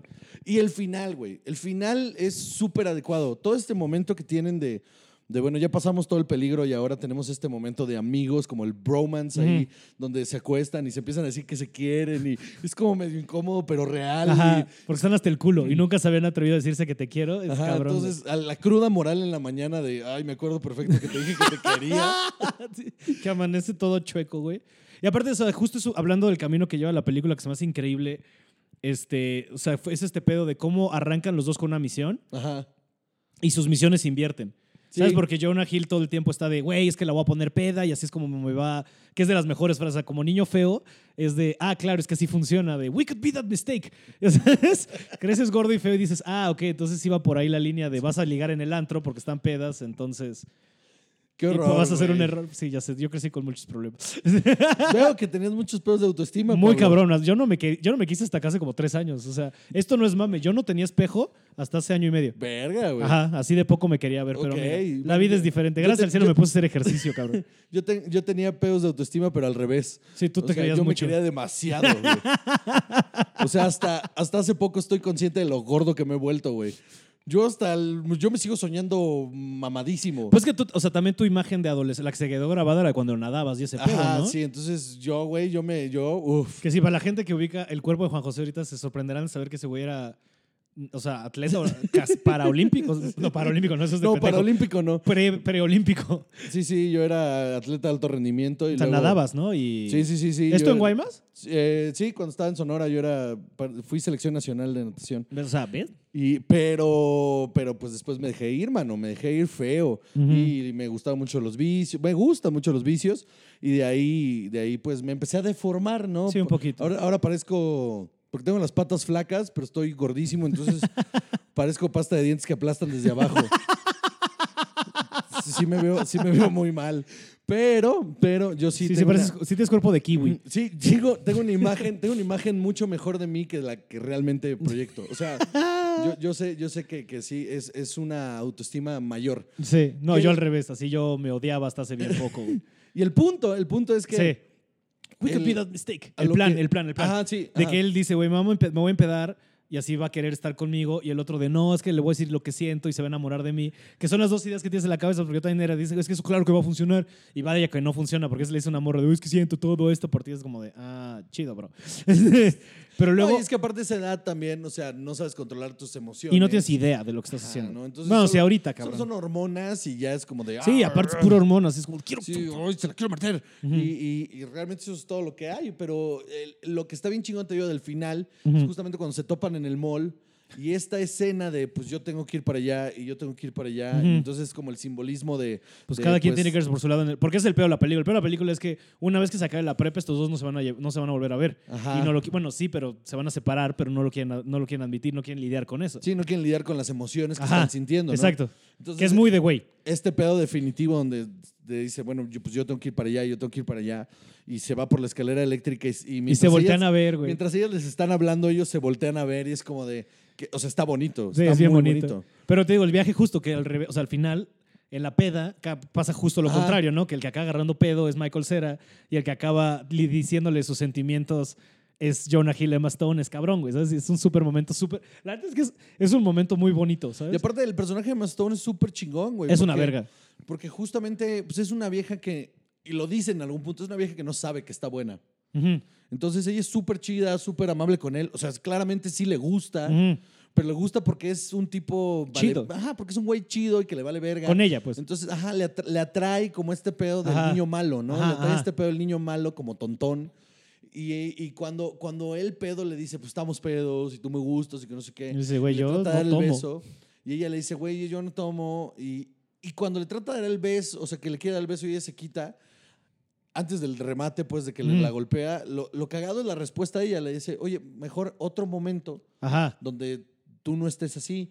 Y ahí es donde te dice, o sea, güey, ella le está diciendo, sí me gusta. Se habría chance, tonto. pero no así, güey. O sí sea, habría es- chance, no la cagues. no tendrías que haber hecho esto Ajá. con que solo hubieras llegado. que cuántos momentos han pasado, ¿no? Nos podemos haber pasado. O sea, yo ahí lo que, lo que vi, o sea, como, o sea, de regresión, pues, Ujú, ujú. a, a esa edad fue de. Claro, ese era cuando a, a mí me llegó a pasar con una vieja que me gustaba mucho, que nos pasamos toda una noche platicando en una banqueta. Y eso fue cabrón. Y nunca hubo nada. Solo fue como, qué chingón esta noche que tuvimos platicando. Y, y que me da la sensación de que si en el guion, pues en la historia, si él nos hubiera puesto hasta el huevo, hubiera estado aburridísima esa escena, pero hubiera sido la escena de toda la noche hablando en, un, en, en una banqueta. Es lo que hubiera pasado. Ajá. Sí, pero también este güey le ayuda mucho de también creo que pasó su, su autoestima de ser el güey que rescata la peda, Ajá. ¿sabes? Porque aparte los dos llegan hasta arriba después de todo lo que han vivido, ¿sabes? Claro. Este, y el que más es McLovin. Y creo que justo la lección más grande que eso me cayó mucho tiempo después, justo de lo que yo he aprendido es de, ah, ok, sí le tengo que decir mis sentimientos a las mujeres y tengo que ser así. Lo que yo entendí mucho tiempo después es que la verdadera lección de si tú quieres conseguir pareja es la de McLovin. Porque ¿cómo consigue McLovin a la morra que le gusta? Siendo el güey con los más con la mayor huevo, cantidad de huevos en la fiesta. Sí. O sea, el güey solo llega con toda la actitud de este es mi pedo, mis chicharrones truenan, empieza a bailar con ella, le vale verga. Y eso es como de, ay, la morra de la tanga negra así como que le voltea a ver de, Está ay. muy cagada. Esa es la de lección, sexo- ¿sabes? La escena de sexo. mm, I mean. Amén. Güey, es el único que logra, que logra tener la relación en toda Sí, la sí, noche. sí, sí. Y con la, y con la objetivo, o sea, y es con la morra que le gusta del. Sí, es el único que consigue su Pero es eso, o sea, la lección chida es que llega este güey, es como, güey, tú ya con confianza y todo va a estar bien. Y es lo que aprenden un poco los dos después, ¿no? Pero sí, justo. escena, Wait for me. sí, porque aparte. sí, que justo les, les pide que, le- que lo hagan ver como un badass, ¿no? Sí, sí, sí. Güey, es que todo esa. Es que, de- o sea. Y luego, o sea. Es que me estoy acordando de escenas y es como, güey, es que todo es brillante, o sea. Sí, todo es de, cagadísimo. to- de la escena, o sea, porque es una, por ejemplo, es una, el recurso más tonto para distraerlos y que, pero a la vez funciona porque son adolescentes, es de, ¿cómo hacemos que estos dos se alejen de la tienda? Chichis. es como ven dos chichotas, tienen que, se van corriendo detrás de ver esas chichis para que en ese lapso de tiempo pase lo que pase con McLovin. Sí, sí, sí, está muy cabrón. Que llegan muy- los polis, se confunden y bueno, es con lo que los separa. Pero y la primera escena que salen los polis, que son, güey, es brillante. Todo este pedo de How does he look like? Like an M&M. Y le, y le dibujan. Y le dice, oh, like- he look like Eminem. Oh, like an M&M. Y le dibujan el M&M. Y le dice, do you think the mouth is bigger? Like a gap? Y todo esta borra. Que no sé por qué siempre me dio risa el chiste de que lo que el harta es que mañana tiene un examen de Sí. veterinaria. Sí, I sí. got a goddamn veterinary exam y se va. ¿Qué? No tiene sentido. Y sabes que tiene un payoff bonito de esa escena que el güey que trabaja ahí llegue con la caja de pomos. Ya sabes, el gordo este de Fuck My Life, Sí, sí, sí. que creo que salió de ahí el Fuck My Life. Sí, que de hecho sí llega a la otra fiesta con, con la caja de pomos. Ah, la fiesta de los adultos. Ajá. Que no sé si alguna vez tú en la prepa llegaste a ir a una fiesta en la que definitivamente no tenías que estar. Sí, sí, sí. Güey, sí. dan miedo, cabrón. Sí, sí, sí. O sea, ese miedo de cuando se encierran en el cuarto con el perico y este güey ya valió verga, güey, súper real, güey. Verga, cómo me da risa que lo pongan a cantar. Güey, es la mejor escena. Mientras güey. todos se están metiendo coca. perico así bien duro, Todos güey. metiéndose coca Igual ahí en esa escena, güey, la cantidad de gente verga que está, güey. O sea, Sí. porque es este Dave Cromholtz y está este Martin Starr y, y, este en algún punto de la fiesta sale Craig Robinson, güey. Y luego en la fiesta en la que están bailando justo los que la que el güey que se ríe, no no el que le dice lo de no mames es el Period Blood, pero atrás en la escena está Danny McBride. Sí, sí, y sí. esos dos güeyes son los directores de The Food Feast, güey, con el que he hecho De hecho, también o sea, con el que trabaja Danny McBride. Está este cabrón, el que. ay, ¿Cómo se llama? El de Numbers. Eh, Sí, Dave Cromholtz. Ajá, sí. Ajá. el- e- ese güey, no mames. Porque él aparte hacía películas de adolescentes. Sí, sí, sí, sí. Entonces verlo ahí ya adulto, metiéndose una raya de coca. Canta, canta, canta, presionándolo al grado que el güey Ah. em- empieza a cantar la, la canción de, Guess Who, de, de Guess Who, De que This Eyes. le empieza a cantar toda I mal. cry. No, pero aparte de This is Jimmy's brother. He sings, he sings like a bird. He, he came all the way from Arizona. You're not gonna sing for him. You sing. And you sing good. Like a bird. Y, y corta de, güey, este güey no va a cantar y regresan y el güey está... Entonces los güeyes empiezan a hacer los instrumentos. Sí, cuando justamente que, que uno empieza. Pum, Para, pum, pa, para. para, pa. Como que se super entran, Y el güey. otro de repente, la- el cuadro está como a la mitad Ajá. y entra el güey de abajo hacia arriba en el cuadro así. Ajá. Y dice,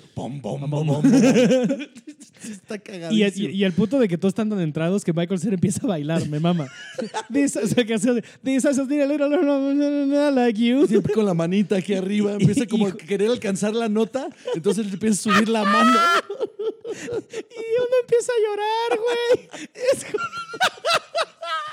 Está muy cagado. ¿Qué es lo más cagado? Que justo porque, porque aparte eso sí me pasó alguna vez, de que un momento extraño, una peda en la que yo no tenía que haber, y luego hubo putazos, y los güeyes me hicieron paro porque me reconocieron de cinco minutos antes, y justo le hacen paro porque I'll save you, Jimmy's brother. ya sabes.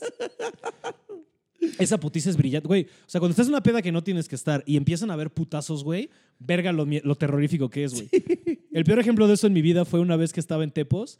Esta, esta historia no me acuerdo dónde la conté, pero este, una vez estaba yo en Tepos y estábamos en el carnaval de Tepos, ¿no? Y esto es, güey, pinche desmadre. Y en esa época todavía puedes chupar en la calle. Creo que todavía puedes, pero creo que ya no. X. Desmadre, chinelos, gente, así hasta su madre Tepos, güey. Chingón, así. Una pedota. Yo iba, eso fue, yo creo que en segundo o tercero de no me acuerdo bien. Pedota, pedota, pedota, pedota, güey. Este, y hubo un punto en el que unos amigos fue de, oye, bueno, yo quiero ir a las quesadillas y un amigo y yo de, "Güey, yo me estoy meando. Entonces va, nos vemos aquí. Y había una fila bien larga para las quesadillas y había una fila muy larga para el baño. Pero dijimos, pues es mear, ahorita nos encontramos, ¿no? La fila del baño se iba tan lenta y tan larga que hubo un punto en el que estábamos parados junto a unos abarrotes y fue de, chingue su madre, cómprate un Six. Nos compramos un Six, empezamos a chupar. Pasó este pedo de que la gente alrededor de nosotros fue de, ay, pues regálame una. Empezamos a cotorrear. Entonces, en lo que caminamos, cotorreamos con unos güeyes. Llegamos a mear. De que pasó este pedo en los baños de México, que la gente empezó a echar porras a sus equipos favoritos, ya sabes, el Vamos a América. Y alguien, Bu, no, Goya, ya sabes, así todos. Güey, yo soy un neófito del fútbol, a mí me vale verga. Mi compra le iba al Cruz Azul. Daniel Lozano. Este, el caso es que, güey, así, ese desmadre, salimos del baño, estos güeyes de, güey, nos cayeron poca madre, ¿no quieren venir a chupar con nosotros? Nosotros de, va, órale, pues chingue su madre. ¿Qué es lo peor que podría pasar? Olvidando que hay unos amigos que están esperando que, que es quesadillas. y de repente, sí, órale, va, los empezamos a seguir y nos suben una pick-up. Y fue cuando, yo- o sea, ahí, o sea, yo sé que se me debería haber prendido el güey. Te están subiendo una pick-up en Morelos, aguas. Pero no te preocupes, estoy aquí, ¿no? Todo está bien, no, no se asusten. Nos lleva, esto es Morelos hace muchos años, no es el Morelos de hoy. Entonces nos llevan, güey, se meten a Tepos Tepos, o sea, porque hay una cosa como el Tepos, que ahí sí Tepos conocemos todos y cerca el Teposteco y el mercado. Pero el pueblo, pueblo, Sí, pueblo. no, nos ¿no? metimos a Tepos, güey. Nos meten a Tepos, llegamos a una casa, cabrón. Así una casa puros. Porque estos güeyes, o sea, nosotros tendríamos 10 y lo que sea, y estos güeyes ya tenían como 30 y algo. Ajá. Llegamos a casa de estos güeyes y era un bautizo, cabrón, a la peda a la que No nos llevaron, güey. Un bautizo de, de pueblo, güey. O sea, pero de bautizo, o sea, regional mexa. Estaba verguísima la peda, la neta. O sea, era un, Sí, claro. era un ambiente poca madre. O sea, mariachi, cabrón. Este, el niño, estaba muy rara la dinámica, la verdad. El niño estaba como postrado en el centro, así como en un, como para que lo vieran. No mames. Ajá. Y entonces nos, así como papel O maché, sea, güey. había que pasar a saludarlo. Sí, y sí, todo. sí, como de pay your respects to the child. De bienvenido, este, ya tienes nombre. Wow. Entonces, el desmadre, güey. Y nos sientan así en un punto, ¿no? Así, ya en una mesa, nos sientan, nos empiezan a dar pollo, así mole, arroz, tequila, lo pendejo, güey, porque así, te- cabrito, así reposado, chingue su madre, ta, ta, ta, chelas, güey, cotorreando este güey y yo con estos güeyes. Poca madre, estos güeyes de, bueno, ahorita venimos que tenemos que ver no sé qué cosa. Este güey yo estamos aquí chupando. Güey, ¿qué pedo? ¿Qué es esto? No sé qué, verga, güey. Y de repente empezamos a escuchar como que hay, ya sabes, como que empieza a sonar ajá. ajá, una trifulca. Y mi amigo me voltea a ver de, güey, creo que están armando los, pedazos, los putazos. Ya está ahogado, o sea, estamos ahogados, güey. Así de, güey, se están armando los putazos. Aparte estoy hablando que esto era como a las tres y media de la tarde, güey. Así de, güey, se están armando los putazos. Ya de, no, güey, tranqui, solo es una discusión de, no, güey, están armando los putazos. Y ¿sabes qué, cabrón? Esto es técnica de supervivencia. Si hay putazos, güey, no nos vamos a putear con ellos. Nos puteamos tú y yo para que crean que hay pedo y no nos peguen. Claro, gran idea, güey. Súper gran idea. Para que parezca que hay ¿Qué tal, putazos. qué tal nos quedamos aquí? Ajá. Sí, pero dice, güey, pues nos podremos haber ido, ¿sabes? Ajá. Y entonces empiezan a haber putazos y como que empiezan a gritarse más. Y mi amigo me dice, ya se armó, cabrón. Yo, ¿de qué cosa? Y volteo y en eso me mete un vergazo, güey. Me revienta y me voy de nalgas, güey. Y yo, y güey, y toda la fiesta se calla, güey. Entonces, ¿qué pedo, morros? No mamen. Y luego, o sea, después como que preguntamos. ¿De qué les pasa, güey? Estamos hablando de si sacamos ahorita el pastel o no. Solo que estaban pedos, ellos también empezaron a discutir. Entonces nos saca, es así, es un bautizo, ¿qué les pasa, pinches morros pendejos? Y entonces nos sacan de la No casa, mames. nos sacan de la casa y ahí regresamos caminando y O sea, tuviste tu momento super bad. sí, O sea, así tal cual nos corren de la casa y regresamos caminando y te gusta, güey, como nos metieron en el pueblo, te gusta que hagamos caminando unos buenos 20 minutos, güey. Y llegamos y mis amigos ya estaban comiendo quesadillas y nos dicen, ah, no mames, sí estaba bien larga la fila, ¿no? verga, güey. Esto, o sea, porque toda esta historia pasó en un lapso de 47 minutos. También qué bueno que fue en la tarde, güey. Sí, no, si hubiera sido de noche, imagínate, cabrón. Verga, güey. Pero sí, esa es como mi historia de, de una peda en la que definitivamente no tenía que estar y hubo pedos. Así, me acuerdo muy cabrón de ese momento. Ah, no mames. Porque fue cuando todavía to- empezabas a tomar y todavía no te dan blackouts. Porque yo ahorita, güey, me pongo pedo chido y ya tengo unos blackouts de la verga, güey. Eso es lo que más me está cagando de, No, yo al revés. de regresar a tomar, güey. Yo al revés, yo de chavito sí tenía de repente unas pedas de blackout, las que no, o sea, el otro día no me acordaba cómo había llegado a mi casa. Ya de adulto ya no me dan, ya, ya, ya no las tengo. Y fíjate que el otro día de. Yo soy. mun- O sea, obviamente me conoces bien. Yo soy un gran defensor de la marihuana. Ajá. Pero el otro día creo que empecé a hacer la conexión. de- hubieron tres cosas que entraron a mi vida cuando sí empecé a hablar. A blackout. Porque yo me pedo. O sea, tú sabes cómo me pongo de. O sea, de cuando me gusta empedar, empedamos de que hasta las 10 de la mañana Sí, y sí, todo sí. chido, ¿no? Este, eso yo lo hacía toda la vida y en Disney todavía lo hacía y yo, no, yo me acuerdo que solo tuve un blackout en Disney, o sea, me acuerdo todas las pedas, todavía las tengo aquí, están registradas. Lo que empezó a pasar a partir de que regresé, que empecé a fumar, to- o sea, ya fumaba, pero en Disney como por pedos, así es un pedo ilegal y te cachan, te corren, te deportan y fumé tres veces allá. A lo que voy es cuando regresé aquí ya empecé a fumar y chupar. Y creo que lo que está pasando es que me están dando unas pálidas bien duras y no me doy cuenta. O sea, este 20 me acaba de caer hace bien poco, güey. me da vergüenza lo poco que me acaba de caer. Porque yo siempre digo, no, no hay pedo, es mota, güey, lo controlas. Y es la única opción. Eso y el mezcal. De que ya me di cuenta que el mezcal y yo no nos llevamos tan chido como yo creí. Yo me pongo unas pedas horribles de mezcal, pero nunca pierdo el control. O sea, yo sí ya me di cuenta control. que ya se me fue. Pero yo creo que, o sea, sí conozco banda que fuma y luego se, se pone a tomar al mismo nivel que yo y se van a la verga. Es que va por ahí. O sea, y yo creo que va, o sea, mezclar mota y mezcal no es la mejor opción para mí. Y la verdad es que empezó a entrar a mi vida el mezcal por este, el, uno de los padres de la comedia para nosotros, del ese güey.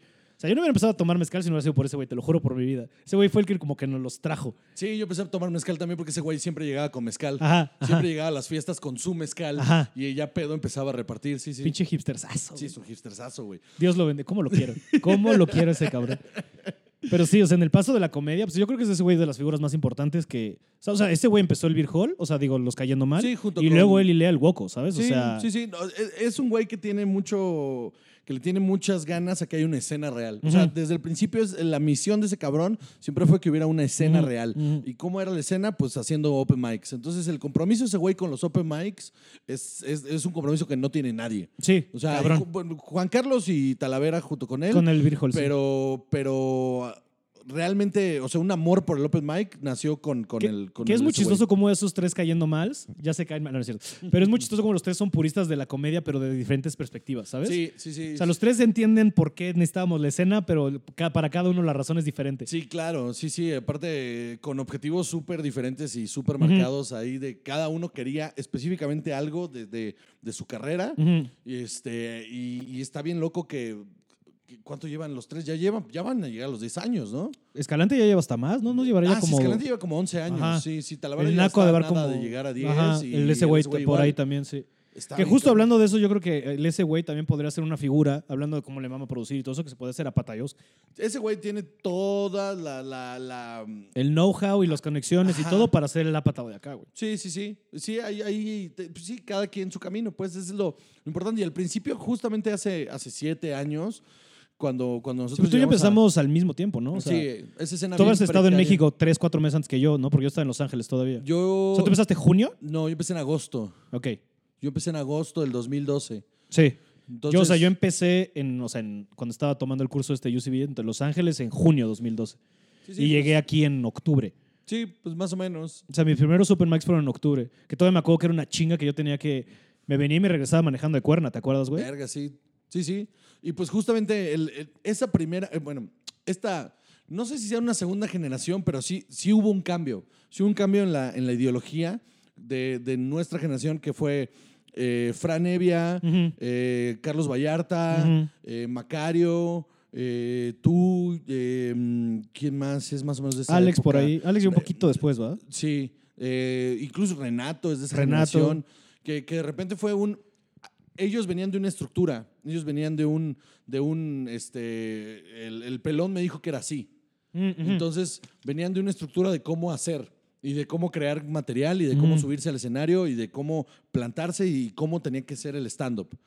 Y nosotros llegamos como de otras fuentes, de otros lugares, o sea, de otra, de otra ideología. A romper todas esos, eh, eh, esas ideas y, y choquearlos un poco. Sí. No, y choquearlos no en el sentido de, ay, mira la comedia que es. No, no, choquearlos en, en, en, en, el valeverguismo. Güey, cosas como, güey, sacó el micrófono del stand, ¿sabes? Que era como. Ajá, y como, ay, O sea, Fran, ¿Te acuerdas que había toda una escuela, del- cuando llegamos que había toda una escuela de Shakespeare que no movían el. Sí, sí, porque que les habían dicho eso. Y es como, Sí, que no mm. tenían que sacar el micro, ¿no? Y que tenían que presentarse primero y tenían que decir algún eh, defecto cómico y la chingada. Mm. Y, y de repente Sí, nosotros... que años de hola, yo soy X Ajá, y. ajá. mm, Y entonces nosotros llegamos con, pues, eh, yo de consumir un putero de, de stand-up y decir, ah, pues, a mí lo que me mama es estos güeyes que les vale verga. Entonces Ujú. yo voy a tratar de ser como esos güeyes. Ujú. Frank, que llegó de, de, de- de escribir un chingo de televisión. y de como Y- mucho absurdo inglés, Ajá, ¿no? ajá, y ajá, venir mucho Norm MacDonald y todo Ajá. este rollo de tratar de, de- de llamar la atención arriba del escenario lo mayor posible, ¿no? Carlos, que venía como, Mitch Hedbergoso. ajá, como que tenía mucha escuela ahí de, de chiste rápido y, y- y- y- en la cabeza sagaz. Macario, como que no sabía lo que quería hacer, pero él, él se subió a hacer lo que se le daba la gana. Entonces, como que llegamos como a romper esa idea y a partir de ahí como que pegó con que empezó a ver un poquito, unos empezaron a destacar, como Sí. Richie, que empezó a destacar, Sofía, que empezó a destacar, como que todo eso se juntó y entonces empezó a haber una escena, nada, que empezó a dejar de ser formal arriba del escenario, pero empezó a ser formal abajo del escenario. Y esa madre estuvo bien cabrón. O sea, ese brinco fue lo que hizo que ahora comamos de hacer comedia. Sí. Y la verdad es que para, o sea, otra vez hablando, para el tiempo que se lleva haciendo pur- o sea, como, como- o sea, que llevamos 10 años máximo, Sí, sí. nos ha ido muy cabrón. O sea, nos va Sí. muy bien poder vivir de esto tan rápido. Porque había una necesidad. O sea, Sí. había, había un gap. O sea, Hay había un, un gap, sí, hay un gap generacional entre. había un cabrón. gap generacional entre, entre los, los comediantes de antes y Ujú. nosotros. Sí. Y en ese gap generacional hubo un cambio de, de ideología en cuanto a la comedia. También, sí. Entonces, de repente, el- el- ese brinco de, de- de gente que está haciendo comedia, que es gente más joven y, y que ya solo quiere escribir su propio material, eso cambió radicalmente el pedo. Ujú. Y al punto en el que, de repente, a la gringa, muchos de nosotros llegamos a decir, es que yo no solo quiero hacer comedia, o sea, Ujú. yo, quiero hacer- yo, yo me quiero diversificar en otras Claro, cosas, claro. ¿no? sí, es del escenario y quiero hacer tele. O sea, sí, como. Sí, ajá, quiero escribir o quiero dirigir o, o de repente quiero, quiero conducir. Entonces, había, hay- ahorita hay una pinche abanico durísimo y, y los ves todos. Ahí está Mauni, esto es un conductor nato. Ujú. Ese güey, es, ese güey, o sea, qué bueno que le dieron el de 100 latinos, Sí, dijeron. ese güey nació para conducir Porque algo. nació sí. para conducir televisión ese güey. Eh. O sea, y aparte es muy cagado. Entonces, complementar las dos cosas le va a dar para adelante. Ujú. y, y- y- y de repente ves a todos como empezando a agarrar sus, sus ¿Caminos? sus caminos, ¿no? Eh. O sea, no todos pueden ser escritores, pero hay gente que escribe muy bien, Ujú. ¿no? Y hay gente que nació para solo estar arriba del escenario. Y hay gente que... Y, y vas viendo y, y lo que me causa un chingo de conflicto con, con los nuevos, por poner una etiqueta, es que no tienen ni puta idea de lo que quieren hacer. Creen que todo es eh, volverte famoso. Sí. O sea, es esta necesidad de quiero ser viral y quiero ser famoso y, y quiero llenar estadios. Y es como de, take it easy, Ujú. porque solo hay dos que llenan estadios. O sea, o sea, es Franco, que cuando empezó a llenar estadios ya llevaba 15 años arriba de, de los escenarios. Sí, sí, sí. Y Sofía, que ya lleva 11, ¿no? Entonces, Sí, también espérame tantito. o sí. sea, Sí, porque ni Rica, o sea, ni los que les. Es lo que sí, lo que le hablaba con alguien de. O sea, si tú ves los, la métrica de cuánta gente llenan, sí hay. O sea, lo, lo que hacen, no estoy desprestigiando a nadie, pero sí hay una diferencia muy grande entre Sofía y, y, Franco, y luego. Ah, claro. o sea, estamos un- hablando de lugares de 10 a lugares de 5. sí, sí, sí, hay, hay un gap enorme entre eh, Franco llenando estadios en Estados Unidos, Ujú, Sofía llenando eh, Auditorio Nacional. ujú. a todo lo que está ¿no? abajo. O sea, todo lo que está abajo es Richie llenando Metropolitan o dos Metropolitan. Y Dani, Mau y, Dani, Alex. Mau. Alex. O sea, como, como toda esta gente que tiene una convocatoria enorme y que ni siquiera es tan grande y tan vasta como, como, la, de, como la de Franco. ¿no? Entonces, está, es- o sea, yo sí siento ese gap, que es como ellos arriba, luego estos güeyes que van por ese camino Ujú. Y luego hay todo un todo una eh, como como como sembradío ahí Un lote enorme de banda que, que se ha hecho de un público, pero que no necesariamente, o sea, yo, en mis putos sueños jamás trataría de llenar un lugar más grande de 100 personas. Sí, O no, sea, estoy contigo ahorita. ¿por, por qué? Aparte no, no, no sabría qué hacer con Ujú. más de 100 personas. O sea, de- o sea me, me- me parece Sí. loquísimo el- el- lo que tienes que pasar ahí. Y, y entonces ahí es cuando tienes que, o sea, cuando, cuando llegas a este, a este punto es donde dices, ok, yo con esto, con lo que estoy haciendo, puedo llegar hasta aquí. Ujú. Y aquí estoy bien. Entonces voy a caminar y voy a trabajar para tratar de llegar a este nivel y a este punto para poder llegar a hacer estas otras cosas que Claro. también quiero y que vayan de la mano. Y, y no lo veo, no lo veo en la banda, en la banda que, que- que se está subiendo. Es como, como me, voy a subir y voy a tratar de hacer contenido en YouTube para que la gente me jale y entonces voy a invitar a estos güeyes que, que ya llevan más trayectoria para que ellos me llenen el lugar y entonces ya estoy, Claro. ya llegué, ya la hice.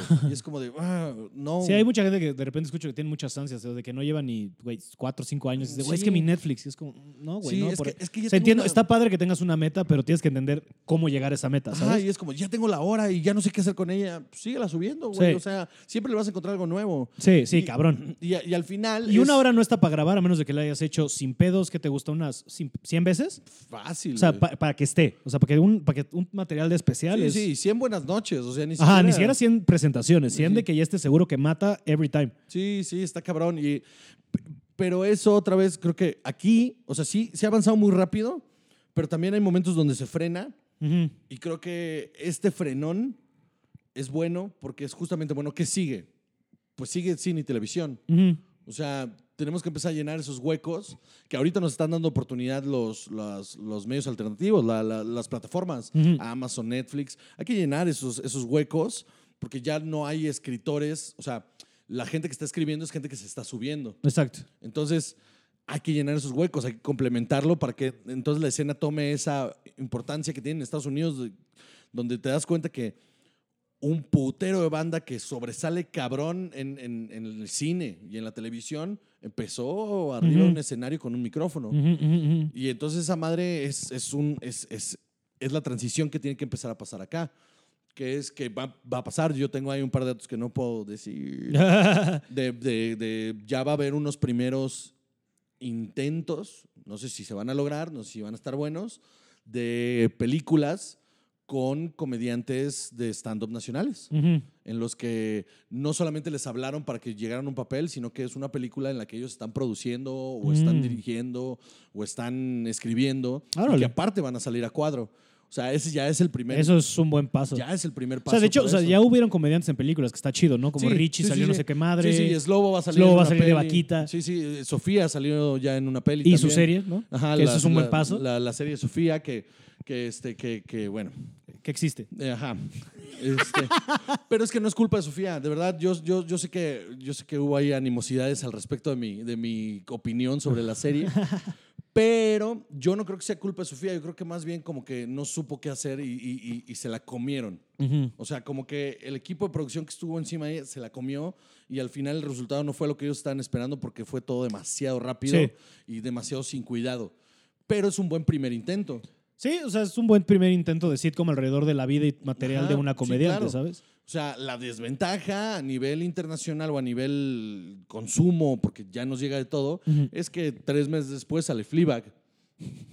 Entonces ves la serie de Sofía y luego ves Fleabag y dices, Ujú. estamos en pañales, Y mano". también creo que le dio mucho en la madre que haya, o sea, entiendo la decisión y entiendo por qué, pero también no creo que nadie fuera a pagar el premium de YouTube solo por la serie Sofía, ¿sabes? Es que también, o sea... Fue un buen el- intento, la pero- plataforma, o sea, de hecho, al contrario, yo Oye, creo que... tal vez estamos equivocados, tal vez sí jaló, porque Sofía jala cabrón, ¿sabes? No, no, no, el malentiendo. primer episodio tiene como 10 millones de Ajá, views, es a lo que voy. así, no sé cuánta sea, gente se quedó, O sea, pagó no es, el un, premium. no es un fracaso completo, pero sí le falta un chingo a esa serie. O sea, no, no es. No, no, no es un mal inicio, solamente es desafortunado. Y ya. Sí, pero mira, o sea, otra vez, es- em- se empezó, Sí, ¿sabes? sí. Y está chido. No, y, la banda que está haciendo los contenidos para YouTube, o sea, por ejemplo, eh, Alex y Frank con los Mm. supercuates, este, ñam ñam, todas estas cosas que están sucediendo de manera gratuita, están funcionando y están. No fue de manera gratuita. O sea, sí, sí, o este sea, contenido que están sacando para el público gratis. Exactamente. y Es cabrón, o sea, justo lo hablaba en el de Fran. Este, o sea, es cabrón como lo bien que le fue al especial de Ricardo sacándolo gratis. Es que eso es lo que está cabrón. Y también, o sea, porque se, o sea, lo bien que fue y, que, y es, yo creo que es una ventana para todos nosotros de se vale hacer eso, ¿sabes? De Claro. tienes una peli o algo, no te esperes a que Amazon No, o no. sácala. No, de hecho yo lo he hablado con un montón de productores, con, con gente que está en el medio, banda que está produciendo series originales para Netflix y para, Amazon. La última vez que me eché unas chelas con, con un productor de una serie que ya va a salir para... La primera serie de ciencia ficción para adolescentes original hecha en México. Se ve, es, es- es un producto de, de Viacom ujú. para Amazon. Yo ya he visto cosas de, o sea, porque vi, porque son amigos míos, entonces vi material y se ve, se ve muy chingona. Está de Sí, huevos. de hecho ya la anunciaron, ya la anunciaron, ya puedo decir, se llama este Danny Who. Mm, Se llama Danny Who y se ve que va a estar chingona. O sea, se tiene, tiene cosas muy interesantes. a huevo. Para ser la primera producción mexicana de ciencia ¿Ciencia ficción, ficción? para adolescentes está, Se ve bonito. está cabrón. Sí, no, está bien. O sea, hay- ya han habido intentos, ya va. Y todo. O sea, yo prefiero vivir en un mundo donde haya cosas a las que no, ¿sabes? Entonces, güey, que exista todo lo que tenga que existir, porque aparte hay para todo, ¿sabes? Entonces lo que iba es que he hablado con estos güeyes justamente en la fiesta de rap de la, de la serie. Este, a- platiqué con el showrunner y me dijo, güey, eh, prodúcete tú. O sea, pinche celular ya te filma en 4K, Ujú, cabrón. ujú. Prodúcete tú, güey. Cómprate tu equipo. Sí, ¿te acuerdas que hubo una plática que para todos los. O sea, que le recomiendo a mucha gente. Si están escuchando esto, escúchenla porque es muy inspiradora. ¿Te acuerdas de hace. Yo creo La que ya tiene. Patton Oswalt. Patton Oswalt, justo, a la del Just for Laughs de hace. Güey, ya tiene un chingo, Como ya tiene seis como. años, seis, siete años. Siete sí. años. Que justo habla de esto, de güey, ya no necesitamos a nadie que te diga que puedes, güey. Agarra la cámara y sácalo. Sí. Y los gringos tienen eso desde hace años. O sea, de Lonely Island, o sea, Andy Samberg llegó a donde llegó porque ellos empezaron a hacer sus mamás y subirlas a YouTube. Sí, sí, ¿sabes? sí. Y ahorita es mucho más fácil, güey. Entonces, ahora, medio negamos el punto de que la gente quiera hacer eso solo para pegar, pero no, No. entiende que hay todo un trabajo es detrás. que, es que una cosa es hacer contenido para, para estar vigente y otra cosa es buscar que el contenido solo se vuelva viral. Claro, claro, claro. Porque claro, entonces claro. solo estás apelando a qué le gusta a la gente en lugar de qué es lo que yo quiero Sí. sacar, que son dos cosas muy diferentes. Cabrón.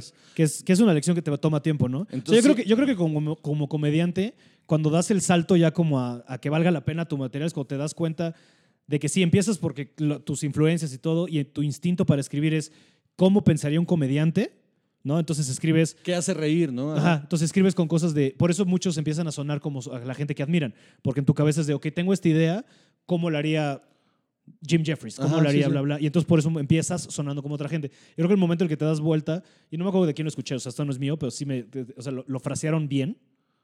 Es cuando dejas de pensar cómo escribiría un comediante y empiezas, es- a, empiezas a pensar cómo escribiría yo que soy comediante. Sí, ¿Sabes? claro. O sea, ya es tu instinto, tu perspectiva, tú. O sea, no empieces como de este chiste, ¿cómo lo armaría Pete Holmes, no? Ujú. Es cómo lo arma tú, Pablo Araiza, en tu manera de hacer chistes. Es muy directo la Sí, relación sí. con Pete Holmes, aparte. Este, o Kyle Kinane, como me decía el otro día. el Sí, cuando yo empecé era súper, súper tratando de sonar como Kyle Kinane, Claro. ¿sabes? Me acuerdo. O sea, y me acuerdo también, o sea, Jeffrey, ¿sabes? Toda esta zona, porque pues es lo que estás inspirado. Sí, sí, sí. Yo, yo de ahí me colgué un montón de Jim Ujú. Jeffries al Y luego ya principio, es como que, ok, bueno, empiezas a tomar tú, ya sabes tu instinto que funciona, empiezas a entenderte. Porque, porque también sí hay tal cosa como la relación de qué me funciona con, mi- con el público y qué quiero dar yo, ¿no? O sea, es Claro. como este va, va bien. Que lo que digo de, la mejor ejemplo de esto es de, porque también sí tiene que haber una línea entre qué le vas a dar al público y qué quieres hacer tú, ¿no? Y creo que el mejor ejemplo de esto es el chiste de Fran del ácido. Porque el chiste de Fran del ácido es algo que le gusta hablar a él, el ácido, con voz de mamá, que es algo que le mama a la banda. Sí, sí. Entonces, como una mezcla muy inteligente, o sea, muy padre, donde yo veo como un buen nexo, con una piedra angular de cómo puede funcionar Claro. este, este pedo. Sí, y sí. también hay que entender que no todos van a ser masivos y está bien. ¿Sabes? Es que eso es bien importante. que si tienes shows, de- o sea, si tú puedes vivir súper bien, o sea, no vas a vivir en una mansión y eso no importa, pero vas a vivir bien con tu tiempo, con tu libertad, con toda la felicidad del mundo, llenando el 130, o sea, de que si no pasas de llenar, pasas es una palabra muy, o sea, no es el término ni correcto, pero si no llegas a los 7 mil, 15 mil, no pasa nada si estás dando shows para No. 150, 300 personas. Pues Doc Stanhope, güey. Doc Exacto, Stanhope, que tiene exacto. una carrera de, de bares de 200, 300 personas. Cal Kinane por ahí va ahorita, ¿sabes? Cal Kinane, Sí. si te fijas, frenó cabrón y le gusta subirse en los... Sí, en los clubs y a También la le estaban verga. exigiendo muchísimo y como que llegó un punto donde dijo, this is not fun. Ajá. Y, y frenó. Y entonces cambió toda su perspectiva. Y está bien, o sea, al final es tu carrera y tú decides qué chingos hacer con Exacto. ella. El, el punto es que eh, el- si tú te empiezas a producir tus cosas y que te, o sea, sentarte y que tengan calidad y, y, o sea, y, y- y que, que- que cuente algo que quieras contar realmente, eventualmente eso va a tener éxito. Sí. O sea, mediano, grande, pero va a tener éxito. Sí. Que es lo más cabrón de esto, ¿no? Que luego hay cosas que tú crees que son súper personales y que nadie va a entender y es lo que más pega. Ajá. Porque creo que apela a un tema de, o sea, ¿sabes? De, ah, es miedo. Y si no es el mismo miedo, es yo reconozco ese miedo en mis pedos. Claro. O sea, ese claro. tipo de cosas está muy cabrón. Entonces, que entre más honesto llegas a ser, está bien padre. Y el ejemplo perfecto son estas películas. Exacto, exacto, Superman. que ahorita regresamos Ajá, no, eso. Es que ese, ese- es el. Eso, el eso quería regresar de alguna manera, porque también la lección de producirte a ti mismo se aplica con estos güeyes. Porque, por ejemplo, para llegar a This is the End, digo, sí estamos hablando de producciones grandes, ¿no? Pero ellos agarraron dinero y dijeron, oye, ahorita que no estamos haciendo nada, me prestas estas cámaras. Claro. Hicieron el corto este de Jay and Seth versus Sí, sí. The Apocalypse. Y sin eso no hay This is the End, ¿sabes? Sí, sí, sí. Que al final es, es eso, que es, es, bueno, tenemos una idea, cómo la podemos llevar a, Ujú. a cabo. Y, y, bueno, ellos ya en este nivel en el que ya, ya están en Hollywood, ¿no? pero, pe- pero el camino para llegar a Hollywood es, es muy parecido. O sea, es, es me empiezo yo a sortearme mis, mis, mis demonios ahí cu- cuando pueda llegar a- y algo me va a pegar en lo que, pum, Sí. di, el, salto, ¿no? Y justo otra vez, entonces la lección padre esta de déjate por sí lo que estás diciendo ahorita, ¿no? De lo que les funciona a estos güeyes que han sido súper honestos con sus sentimientos y por eso súper funciona, porque fue tal cual. O sea, porque es lo que tiene esta película, sobre todo las demás películas de adolescentes. Sí, sí. Que esta sí se escribió por adolescentes en ese momento, que ya, que, que se- que ya venían encaminados a que querían ser escritores de comedia y ya de grandez, ¿no? De, ya con la experiencia le pasaron, obviamente le pasaron mano y quedó lo que quedó, pero la- la- el corazón está súper honesto. Sí, sí. Que es la diferencia de otras películas que las escribe un señor de 40 años que hace años no está en la prepa y por eso no reaccionan, Sí, claro, que es lo mismo que pasa con Pineapple Express. O sea, es una película donde son ellos diciendo, güey, qué cagado sería tener una aventura pachecos. Y ese es el core de la película. Sí, ese es el corte, güey. que- Ajá. y, y- y funciona muy bien porque es un bromance muy cabrón Sí. que, que está cargado de muchos chistes muy cagados y al final tiene un chingo de corazón. El guion Sí. tiene un chingo de Sí, corazón. es que una película muy padre. Sí, porque es una película de amistad. Sí, pues y, y eso es, o sea, no, no tener Y de que- aceptar tu situación en la vida, que es muy cagado. no tener que decir, ok, bueno, entonces tenemos que producir Espera, algo. espera. Entonces, ¿qué quieres? Está- es- desdóblalo porque Ah, nos ha tronado. perdón. ¿Ahí está? Ahí estás. Ok. ¿Qué quiere, ¿Qué quiere? En lugar de decir, ok, necesitamos a huevo sacar una película.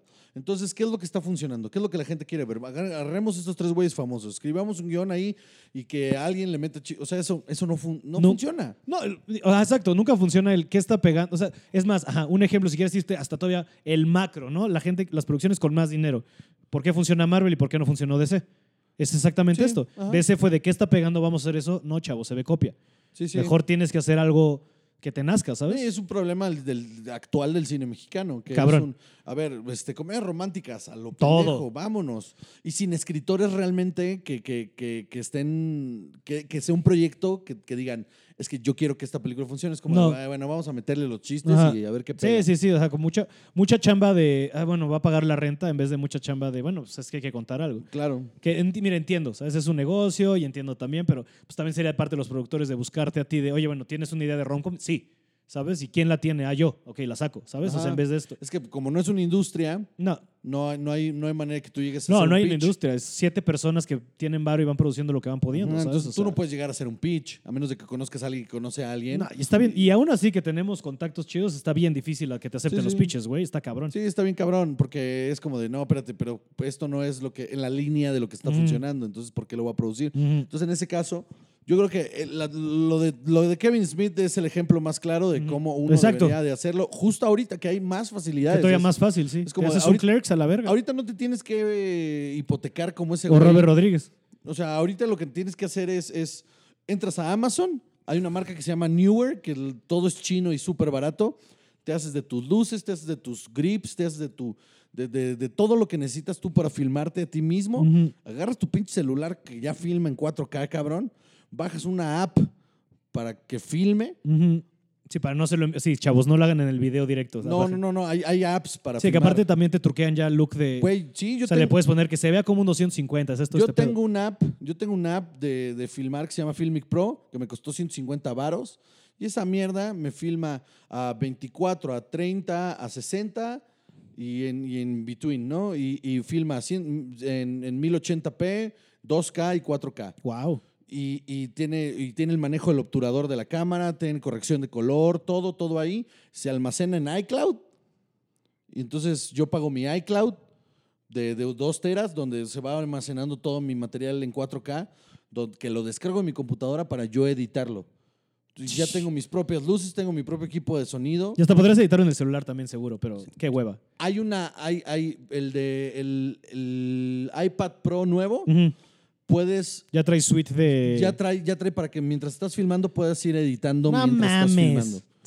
Ya lo, o sea, ya está ahí, güey. Está cabrón. Ya está ahí. O sea, el nuevo iPhone, si quieres, o sea, o si usas Samsung, tienes tres lentes ya puestos en tu cámara. Y está cabrón. Ya, güey. Sí, como dices, no es como Kevin Smith que tuvo que embargarse y Sí, todas las tarjetas por una de película de 75. O sea, ¿sabes? Es, un- O sea, ya, es una, güey. es una de las mejores historias, ¿sabes? Digo, por eso soy fan. Está bien cabrón, pero ya ahorita ya lo puedes hacer. Y Sí. yo, mi inversión fueron 10 mil pesos. Y ya tienes equipo Ya tengo todo mi equipo para filmar mi propia película. A huevo. Y no necesitas nada. No necesito nada más. O sea, todo lo demás que necesito son cosas de logística en la que... Sí, también tú también tienes que también tú amarrarte a no mamártela con cosas imposibles de conseguir. ¿no? Ese es- Exactamente. o sea, entonces ya armas tu guion, que sea la cosa más simple de filmar, la, la- la aterrizas en tu realidad de, de varo para filmar, consigues gente que quiera entrarle y que sepa que no va a haber varo, la terminas y tú mismo la vas y la mandas a festivales. Tú mismo te va a costar 50 dólares cada festival mandar tu película. Pues lo que hicimos con la sketchería fue más o menos eso. O sea, sacamos, hicimos la película con nuestro varo, Ajá. con nuestro equipo que ya Ese es otro teníamos. equipo, ese es otro... Ah, Pues exactamente. tú fuiste, cabrón. Sí, sí, yo estuve ahí. Esto- sales del sheriff. Sí, Tú sí. disparas y todo se dispara. es chido, güey. ¿No lo has visto, ¿verdad? ¿No, has No, visto? no la he visto y tengo te, mi puedo idea. ense- te puedo enseñar tu escena Uf, ahorita por si quieres. favor. Porque sí, o sea, sí, por mi escena en la que grito ahí. ¡Ahora sí, cabrones! Y sales bajando con un rifle, güey. Gran Pero es eso, momento. pero es eso. Ustedes, ustedes filmaron su propia película con su propio dinero, sus propias posibilidades y, y listo. Sí, digo, el error que hemos tenido, y lo hablé con el podcast ahora de Héctor García, es de que, o sea, como yo, como sí queríamos que saliera a algún lado, pero pues nadie la quiso, no haberla sacado ya a YouTube. Digo, también para Tiempos México estamos bien, se produjo, se terminó de producir hace realmente ya casi tres años, porque fue enero 2018. Toda- o sea, todavía está. O sea, todavía estamos en rango, ¿sabes? Sí, Digo, eh, y le faltan unas cosas de efectos visuales y la chingada, pero es lo de menos, ¿sabes? O sea, Y, en el, y también puede llegar el punto donde digas, bueno, ya pues chingue su madre, la sube a YouTube. eso es lo que, o sea, es lo que yo quiero convencerlos, porque yo, la neta, o sea, aquí muy sincero, o sea, sí es una película muy diferente, o sea, tú, tú leíste el guion, tú estuviste ahí, es Sí, una sí. película diferente, es rara, es un humor, es, o sea, particular. Sí, sí. A mí se hace cagadísima, pero pues bueno, hombre, este es el tipo de humor que a mí me gusta. Este, y justo lo que les decía, güey, sí, o sea, porque nos dijeron que no, o sea, sí nos dijo que no Netflix y creo que con Amazon nunca hubo el approach, pero está difícil, la tratamos de con un productor, ¿sabes? todas estas cosas. A cine nunca va a salir. Y es lo que les estoy tratando de convencer de, güey, subamos, o sea, por- otra vez regresando al ejemplo de Ricardo y Fran, que les fueron de huevos a sus especiales subiéndolos ellos, subirlo. Y sí, tal vez no vamos a tener la remuneración que esperábamos, pero la gente la va a ver. Claro. Y algo va a pasar con eso. claro, por lo menos que esté ahí. Es un gran lo vea, currículum, ¿no? la gente la va a ver y la va a ver la... Y no necesitas que la vea todo el mundo. Ese es el tipo de películas que necesitas que la vea alguien específico. Sí, sí, sí. Como a Kevin Smith, nombre feo del que ya no nos gusta hablar, pero necesitaba en ese punto, o al mariachi, que las viera el Weinstein. Claro. Y el, este güey les dio carrera esos dos por películas de dos varos. Igual a Richard Linklater, ¿te acuerdas? Con, con, con Slacker. Ajá. Que Slacker sí. es la misma madre. Este güey agarró su cámara en Austin, hizo una película con sus compas y le pegó. Sí, sí. Es eso. Y- pero pasa, It's Always Sunny en Filadelfia. Uf. El, el, el, el, Piloto lo hicieron piloto lo con- hicieron con una handicam. Con una handicam en la casa de sin iluminación, sin sonido. En casa de uno de ellos se filmaron y la llevaron a pilotear. Y se volvió una cosa que ahí sigue. 14 Lleva años ya. Ya 14 temporadas. Sin y sí pedos es de mis shows favoritos. Sí, ha sido majestuoso It's Always Es cabrón que en 14 años no se ha caído. Y no es para, y, y no es para todo mundo. Para, güey, no. No está ya ni FX, está en FXX. sí, sí, Hasta- sí. Y ellos lo saben de que vale verga. Y eso otra vez creo que también está bien estar con eso, de que, órale, no vas a tener el dinero de Friends, Pero le vives de hacer tu show. ¿Qué más le quieres de la carrera vida? Charlie Day. Ajá. O sea, le dio carrera a Charlie Le Day. dio carrera a Charlie Day. Por eso no les ha ido tan chido. No, pero, pero. Es más, o sea, fue un tan putazo que Danny DeVito les pidió estar. O sea, Danny DeVito llegó porque él dijo, güey, me mama este show, ¿puedo estar? Sí, sí. Güey, ¿qué pedo? Sí, está cabrón. Es que ese es el pedo, pues. O sea, es que es, es al final, los productos que tienen corazón y que están bien hechos, como esta película, como Superbad, como toda la carrera de Apatow, como. O sea, por Produ ejemplo, director. eh, Funny People. Uf. Funny People a mí me encanta, güey, porque es una película muy honesta, pero no es para todo el mundo. No. O sea, apela al comediante. Y sí dura como media hora más, pero sí. Sí, sí, dura media hora. más. O sea, todo lo de la casa, todo lo Sí, de podría valer verga. Eso no importa.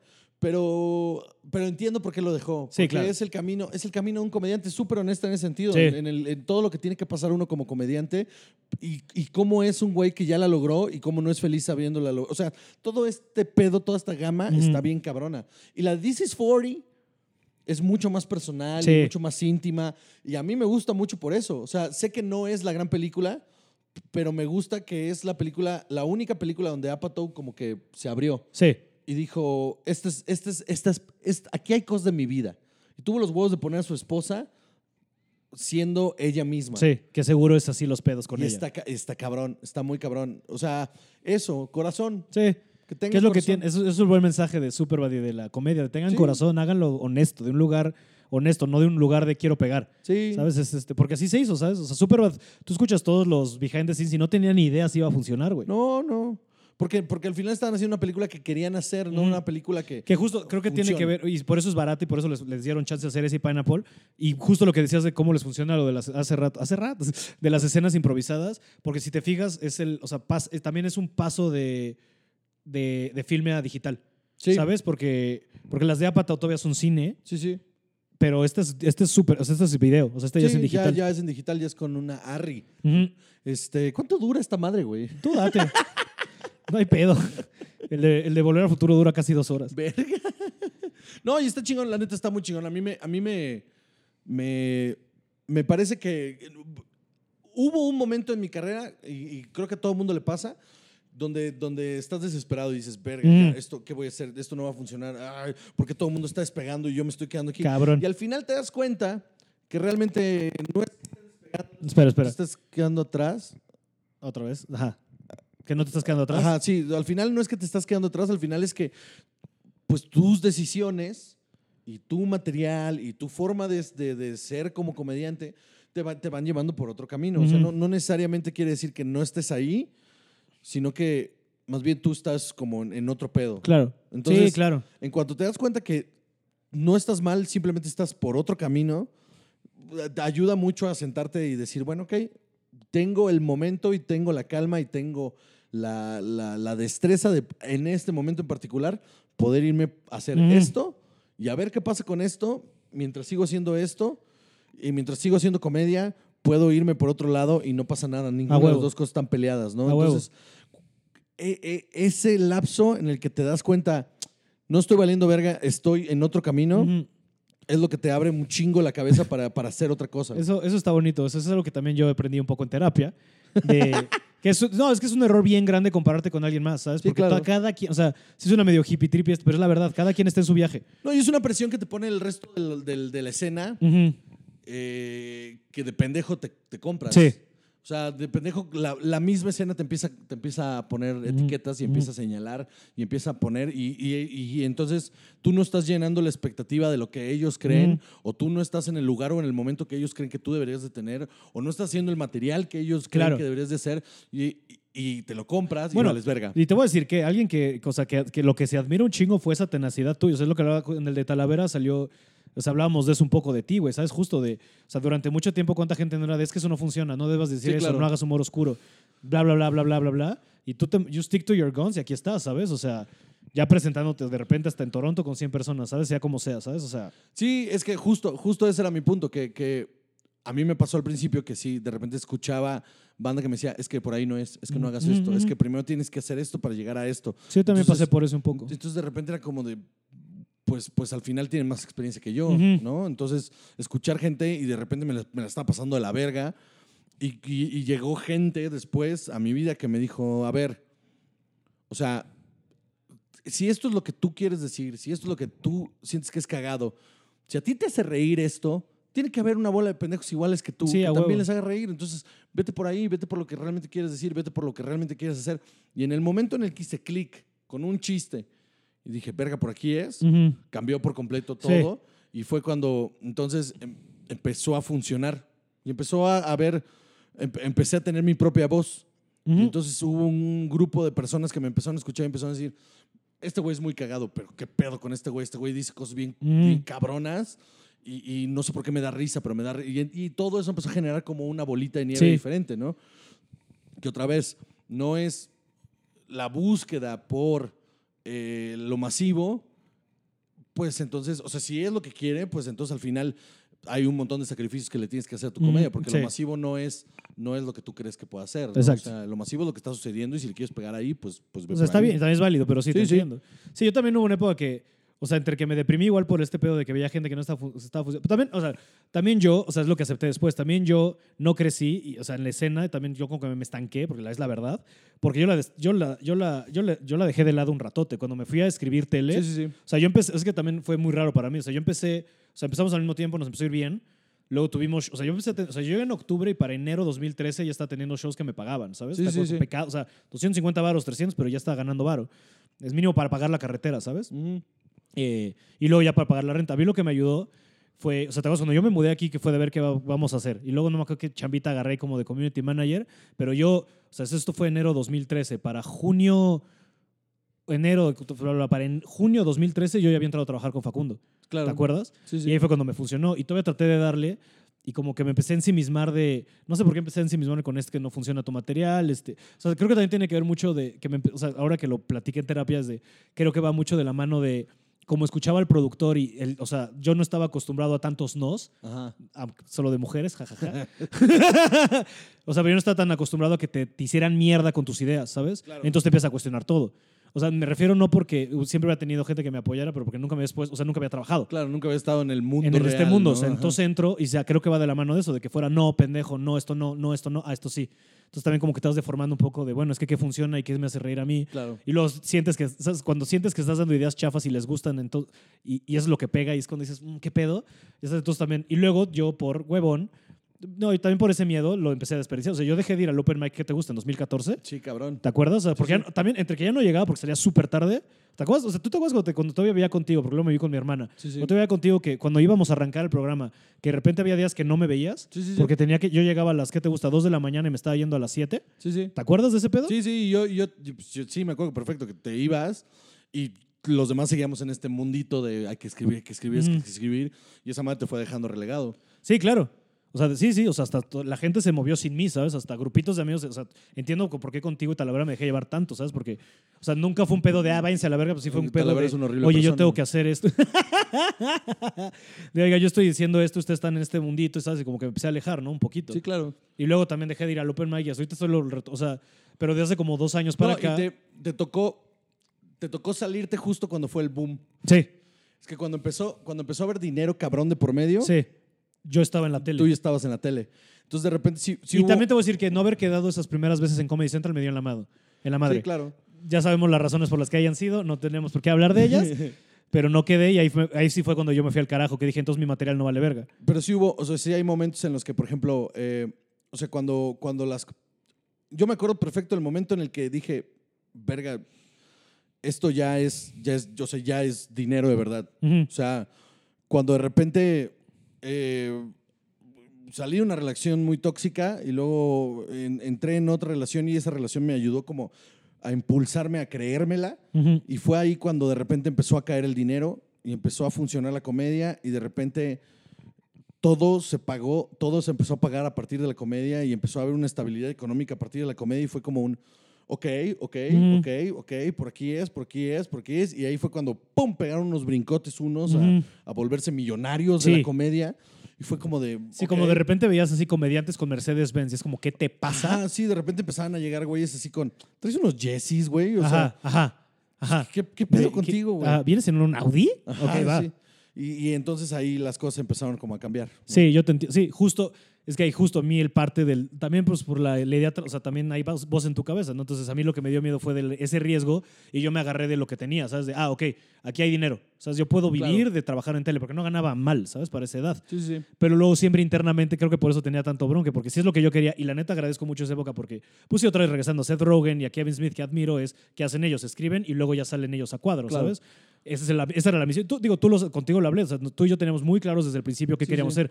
Y tú te has quedado ahí, ¿sabes? Tú siempre dijiste, yo quiero ser comediante de clubs, ¿sabes? Yo quiero ser como Stanhope, ¿sabes? Sí, Ese pedo. Como, como Jim Jeffries. Sí, sí, road comedian. Y yo te dije, yo, road comedian, y es lo que estás haciendo, estás viviendo de alguna manera ese sueño. Y yo te dije, yo quiero escribir, ¿te O sea, yo quiero escribir tele, y lo logré rápido, pero siempre dentro de mí fue un pedo de, híjole, es que creo que sí quiero más lo otro, ¿sabes? Claro. Y también porque me he dado cuenta que es como, como ir dejando, como que, o sea, como que no quiero quedarle mal a la gente que le dije, vas a ver cómo yo voy a sacar una película, pero poco a poco darme cuenta de que por todo el trabajo que hay alrededor, creo que me vale un poco de verga si no llego a hacer Ah. un cine y me puedo dedicar al stand-up. Porque al final del día es lo que yo siempre quería, ¿sabes? Yo siempre quise, yo estudié cine porque quería hacer películas de comedia, y en la escuela de cine eso a nadie le gusta. No, Este, no, no, no, no, te ven muy mal. Yo siempre lo único que he querido es hacer reír a la banda, ¿sabes? Al final del día es lo único que me importa, güey, ¿sabes?